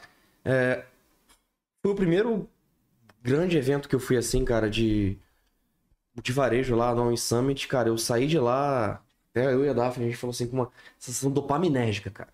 Pô, Energia para cima, cara. Realmente muito boa, você conseguiu aparecendo várias vezes lá no palco, abrindo, pô, todo mundo que foi lá. Me fala, cara, qual é a importância que você vê para trazer os, esses eventos corporativos aqui para Manaus? Porque a gente a gente até falou já em outros episódios, mas de maneira mais resumida, né? Que a gente vê que existe esses, esses eventos em São Paulo, com as referências que estão lá, Sim. mas. Não, tá bom. A Daphne falou aqui que a bateria tá acabando, a gente vai, vai ser mais rápido aí. Tem só mais Sim. dois assuntos aí para falar. Tá. É, a importância que você vê de trazer esses eventos aqui para Manaus e contextualizar com a, Cara, com a, nossa região. É. Bicho, é muito importante, é muito óbvio falar disso, cara, na verdade. É... Manaus tem certa carência, né? Ainda. É... Se a gente for colocar a proporção. Proporção. Outras grandes capitais do Nordeste, por exemplo, cara, proporção entre população e quantidade de eventos corporativos, a gente vê que é diferente, né? Manaus tem uma quantidade menor de eventos corporativos. Fazer evento corporativo em Manaus entra naquilo de inovação que a gente falou? Sem dúvida, sem dúvida. É, dois motivos né, de fazer eventos corporativos. Um é a abundância, né? Eu, falei, eu acho que eu falei disso no, no, no Homem Podcast, uhum. no Homemcast lá. É, um é a abundância. Eu acho que a gente, quando a gente chega num determinado nível, a gente precisa. É, a, gente, a gente sente vontade, é, a gente sente que tá faltando alguma coisa. Essa alguma coisa, na maioria das vezes, é entregar. É entregar a mais, cara. É entregar, é abundar. É, é extrapolar aquilo que, cara, já que foi lidado é, vamos transferir isso para alguém. Então a gente tem conhecimento, a gente tem repertório. Transferir repertório, transferir conhecimento, transferir conhecimento do nosso network e fazer novos, novos networks para que a gente consiga criar uma comunidade que gere experiência, gere conhecimento. Eu acho que isso é o principal motivo da gente construir eventos corporativos. Legal. Troca de experiência, troca de conhecimento. O segundo motivo é estratégico, né? Dentro do, eu acho que minha vida sempre foi feita muito através de estratégias, né? E ali, quando, quando tem um propósito muito claro da empresa, um propósito seu, um propósito claro da empresa, todas as estratégias da empresa acabam refletindo em propósito. Legal. Tem que estar tá isso alinhado. Então, quando a gente olhou para comercial, cara, a gente sempre cresceu por indicação. Cara, não, agora a gente quer crescer, a gente, e, e, a indicação não vai ser o suficiente. A gente precisa se expor no mercado. Vamos fazer SEO, vamos fazer anúncio, tráfego pago, vamos fazer posicionamento. O que a gente vai fazer? Vamos fazer outdoor, cara. pode fazer uma porrada de coisa. É. E a gente vai fazer uma porrada de coisa, não tenha dúvida disso. Mas aí veio os eventos. Cara, evento é um jeito da gente abundar para o mundo, é um jeito da gente potencializar pessoas, impactar o mundo de maneira mais forte, impactar. Não é uma chamadinha no tráfego, não tô falando com uma pessoa, tô falando com uma pancada. A gente vai durante.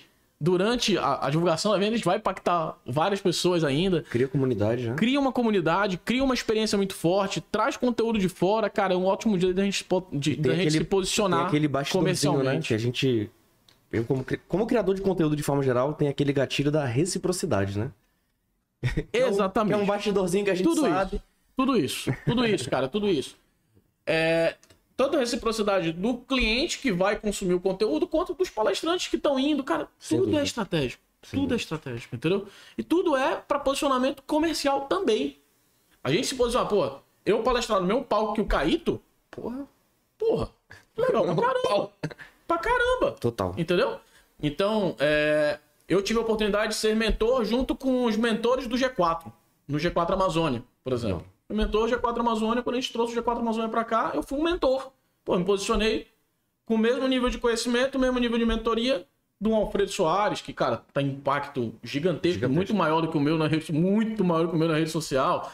Impacto já com os livros, caramba, quatro, cara. O Alfredo tava numa sala, o João tava noutra sala e a gente tava numa outra sala. Incrível. Então, pô, é, acho, que, é- acho que é isso, na verdade. Eventos corporativos, acho que é, é por isso que a gente faz. Um posicionamento, dois, abundância, três, Manaus é escasso, a gente, é, é um ótimo mercado pra gente fazer.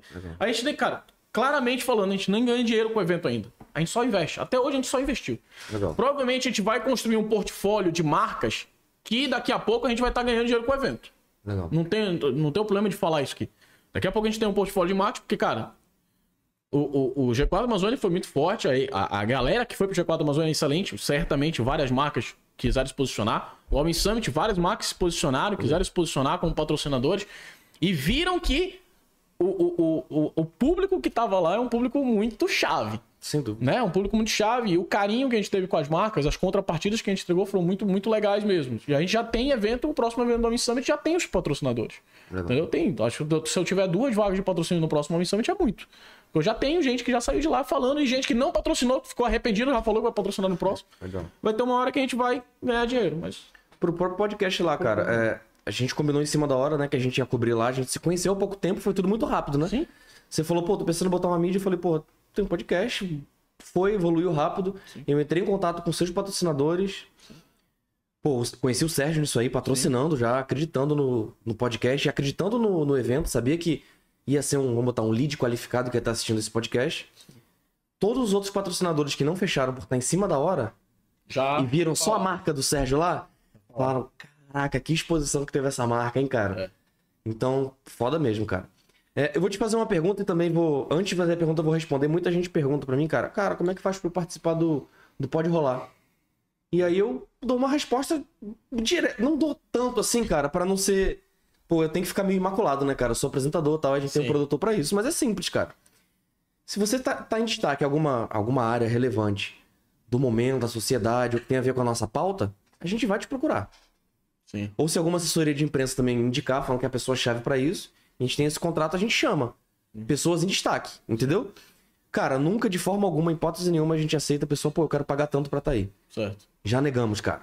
Caramba. Já negamos e faz parte, cara. Eu acho que é isso que deixa a parada Legal. especial. Legal. E aí você vê que você é especial, que tá aqui. Legal. Ah, legal, né? E aí eu quero te perguntar, cara. Pra palestrar no All In Summit, como é que é? Vocês pegam essa. Mais ou menos que nem a gente pega? Vocês veem as referências e convidam? Como é que funciona? Vamos lá, cara. A gente. O All In Summit ele é feito. Eu acredito por que alguém. pauta. Eu acredito que algumas pessoas devem estar perguntando, porra, eu- talvez eu queira palestrar, como é que faz? O All In Summit é feito por pauta, na verdade, tá? Olha, olha o poder do network também, né? Tem essa, vou falar um pouquinho disso. Esse, esse é o assunto que a gente vai fechar, o network. É, o, o In Summit tem pauta. O primeiro foi varejo, né? O segundo vai ser gestão 360 e o terceiro vai ser vendas, Legal. tá? Então, eu basicamente, o que, que, que, que, a gente faz? O, o All In Summit ele é feito para apresentar as tendências de mercado e as inovações que estão sendo aplicadas e que estão dando certo no Brasil e no mundo. Parêntese. Parêntese não, barra. Porque essa é a primeira parte do In Summit. A segunda parte do In Summit que anda em paralelo a essa trilha é regionalmente entendermos a adaptabilidade desses conteúdos para cá. Legal demais. Então, eu trago especialistas. A ideia é trazer especialistas com assuntos de tendência e inovação na prática, né? Ou tendências nacionais, assuntos nacionais e internacionais, e aí a gente traz referências nacionais na maioria das vezes.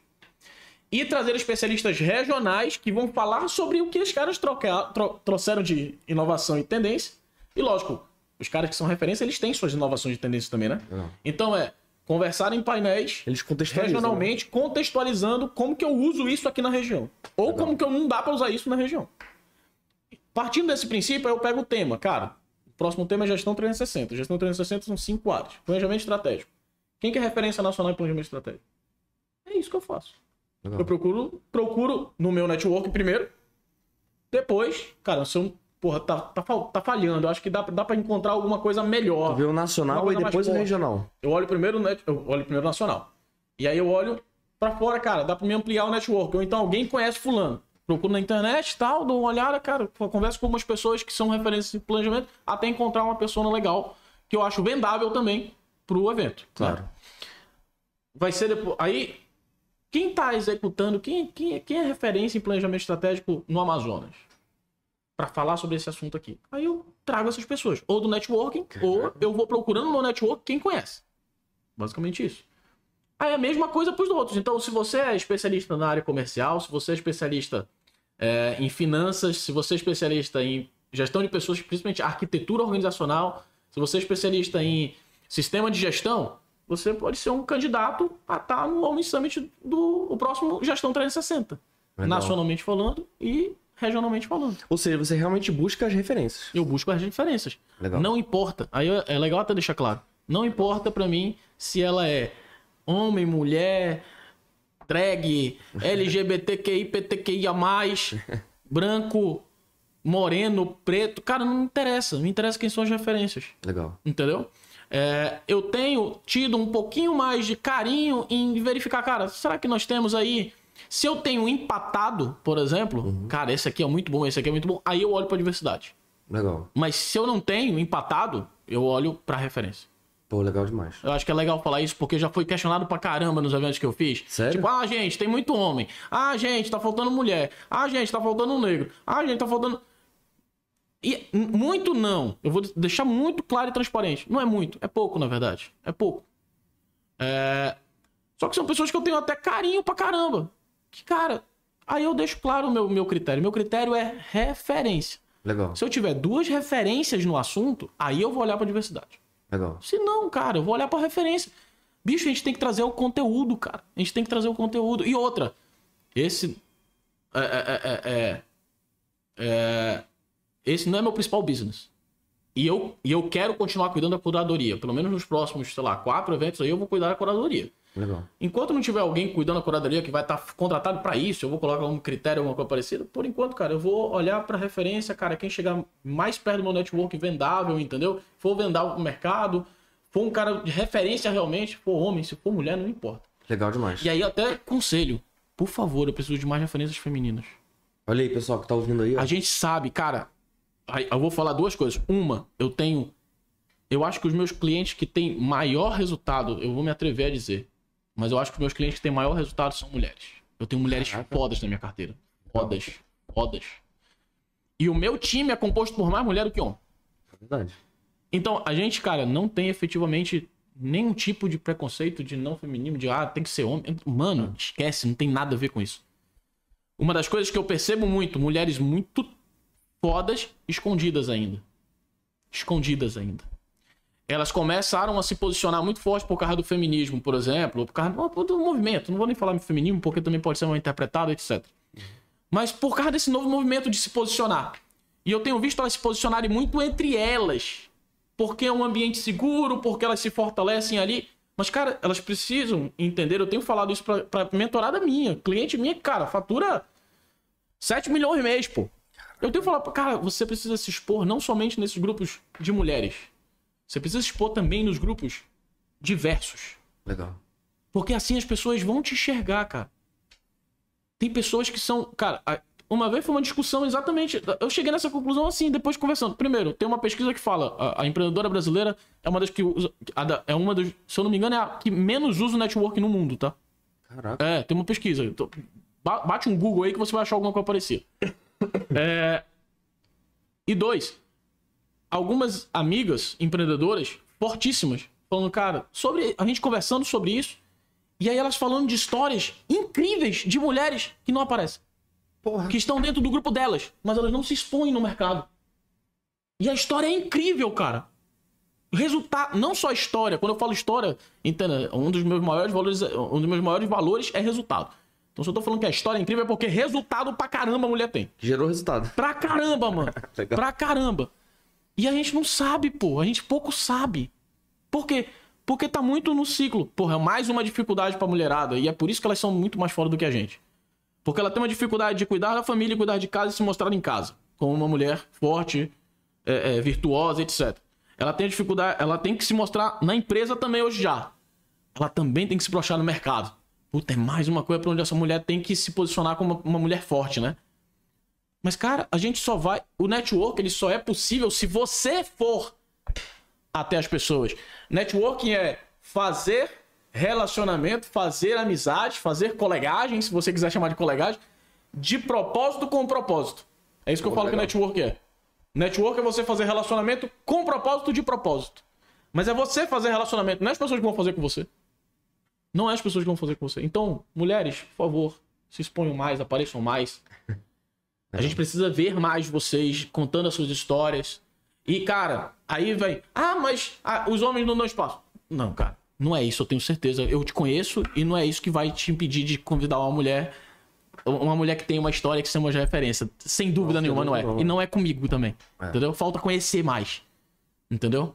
Falta conhecer mais. Cara, é, você falou sobre, bastante sobre networking, cara. E aí a gente vamos voltar naquele assunto lá do spoiler daquele episódio. É, se você. Se. Vamos lá, se eu te oferecer agora. Vamos lá, você é. Tá descarregando as baterias? Tá, então a gente vai aqui pro último assunto, Network, vai. que tá acabando Maneira as baterias. prática e rápida. Só antes de da gente correr o risco de acabar a bateria, que eu acho que já passou de duas horas do, do É. podcast. Caraca! É. Pelo Rápido, né? Deus, mano. Foi o maior podcast que tu gravou hoje. Hoje, Se hoje não sim. foi? Hoje não, até hoje. Contínuo, sem ter bebido, sim. Pelo amor de Deus, mano. Porque quando, quando toma um negocinho aí, Um tiro voa, né? É. Caramba. Ó, então só antes de, de acabar, porque aí se acabar a câmera a gente continua no áudio, mas tem que ter o vídeo pra mostrar isso aqui. Vamos lá. Muito desculpa. Eu perguntei pra você um número hoje. Qual foi o número que você me falou? 12. Pode liberar aí o NFT, amor. A primeira pessoa que falar Ícaro12 no nosso direct do Instagram, coloca o QR Code aqui também, amor. O QR Code que vai pro nosso Instagram, mandar no direct, não aqui nos comentários, sim no direct. E também ser inscrito, se- seguir a gente no Instagram e ser inscrito no canal, vai ganhar esse NFT que tá aparecendo aí na tela. Mês de aniversário da minha esposa. Caraca, olha só. Viu aí? Elas não sabem, cara, mas a gente faz tanta homenagem, cara. É, não sabe não. Eu já tive um problema no quartel. Eu não vou falar exatamente o motivo, mas eu tava com uma camisa do Brasil. Tá parando?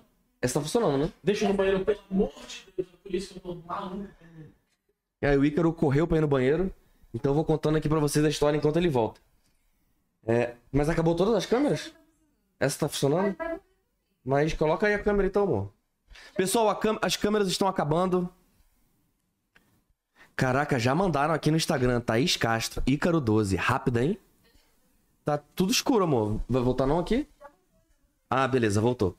Então, pessoal, o Ícaro foi no banheiro, ele vai voltar. A gente só vai encerrar aqui que as baterias acabaram. Foi muito assunto, mas eu já deixo pra vocês aí é, o convite pra curtirem, Pra curtirem toda toda quinta-feira o Alwincast. Só vamos esperar o Ícaro voltar aqui e aí no próximo Alwincast a gente vai falar sobre networking, mas já deu pra falar um pouquinho. Não é não? Caramba, já ganharam aqui já ganharam aqui o primeiro NFT. É, pessoal, acabou geral. Vamos esperar só o Ícaro chegar pra gente dar tchau pra vocês. Muito obrigado pela audiência. Não deixem, vou aproveitar aqui para pedir pra vocês se inscreverem no canal. Também quem não é inscrito, quem não segue a gente no Instagram, também segue. Cara, acabaram as baterias. Tava só esperando você chegar, ó. Acabamos a bateria, papai. Viu aqui seu NFTzinho aqui, ó? Boa. Caramba. Só dar, dar tchau pra galera. Fechou, vamos ter alguns segundos aqui. Vamos lá, Ícaro. Valeu, galera. Tamo junto. Valeu, Ícaro. Obrigado aí por tá aqui com a gente. Episódio aí que chegou a acabar as baterias, cara. Olha aí que loucura. Caramba, cara, cara. Eu falo muito bicho puta mesmo. Cara, mas foi legal, foi legal. Ô, o meu sócio, o Luiz, tava falando que só assiste podcast de duas horas pra frente. Tá aí, ó. Bateu. Vai pra ele. Bateu. Acabou. Não tem mais como aí. Voltamos aqui, ó. É, nóis, Voltamos. é isso, Obrigado, pessoal. galera. Tamo junto. Amanhã tem mais aqui no Pode Rolar. Daniel Guedes. E na quinta-feira, episódio 0, parte 1 Opa! do Parte Audicast. 1, boa, gostei. Episódio Não é não? 0, parte 1, Fechou? é nóis. Valeu, tamo junto. Falou, Até irmão. a próxima. Tchau, tchau.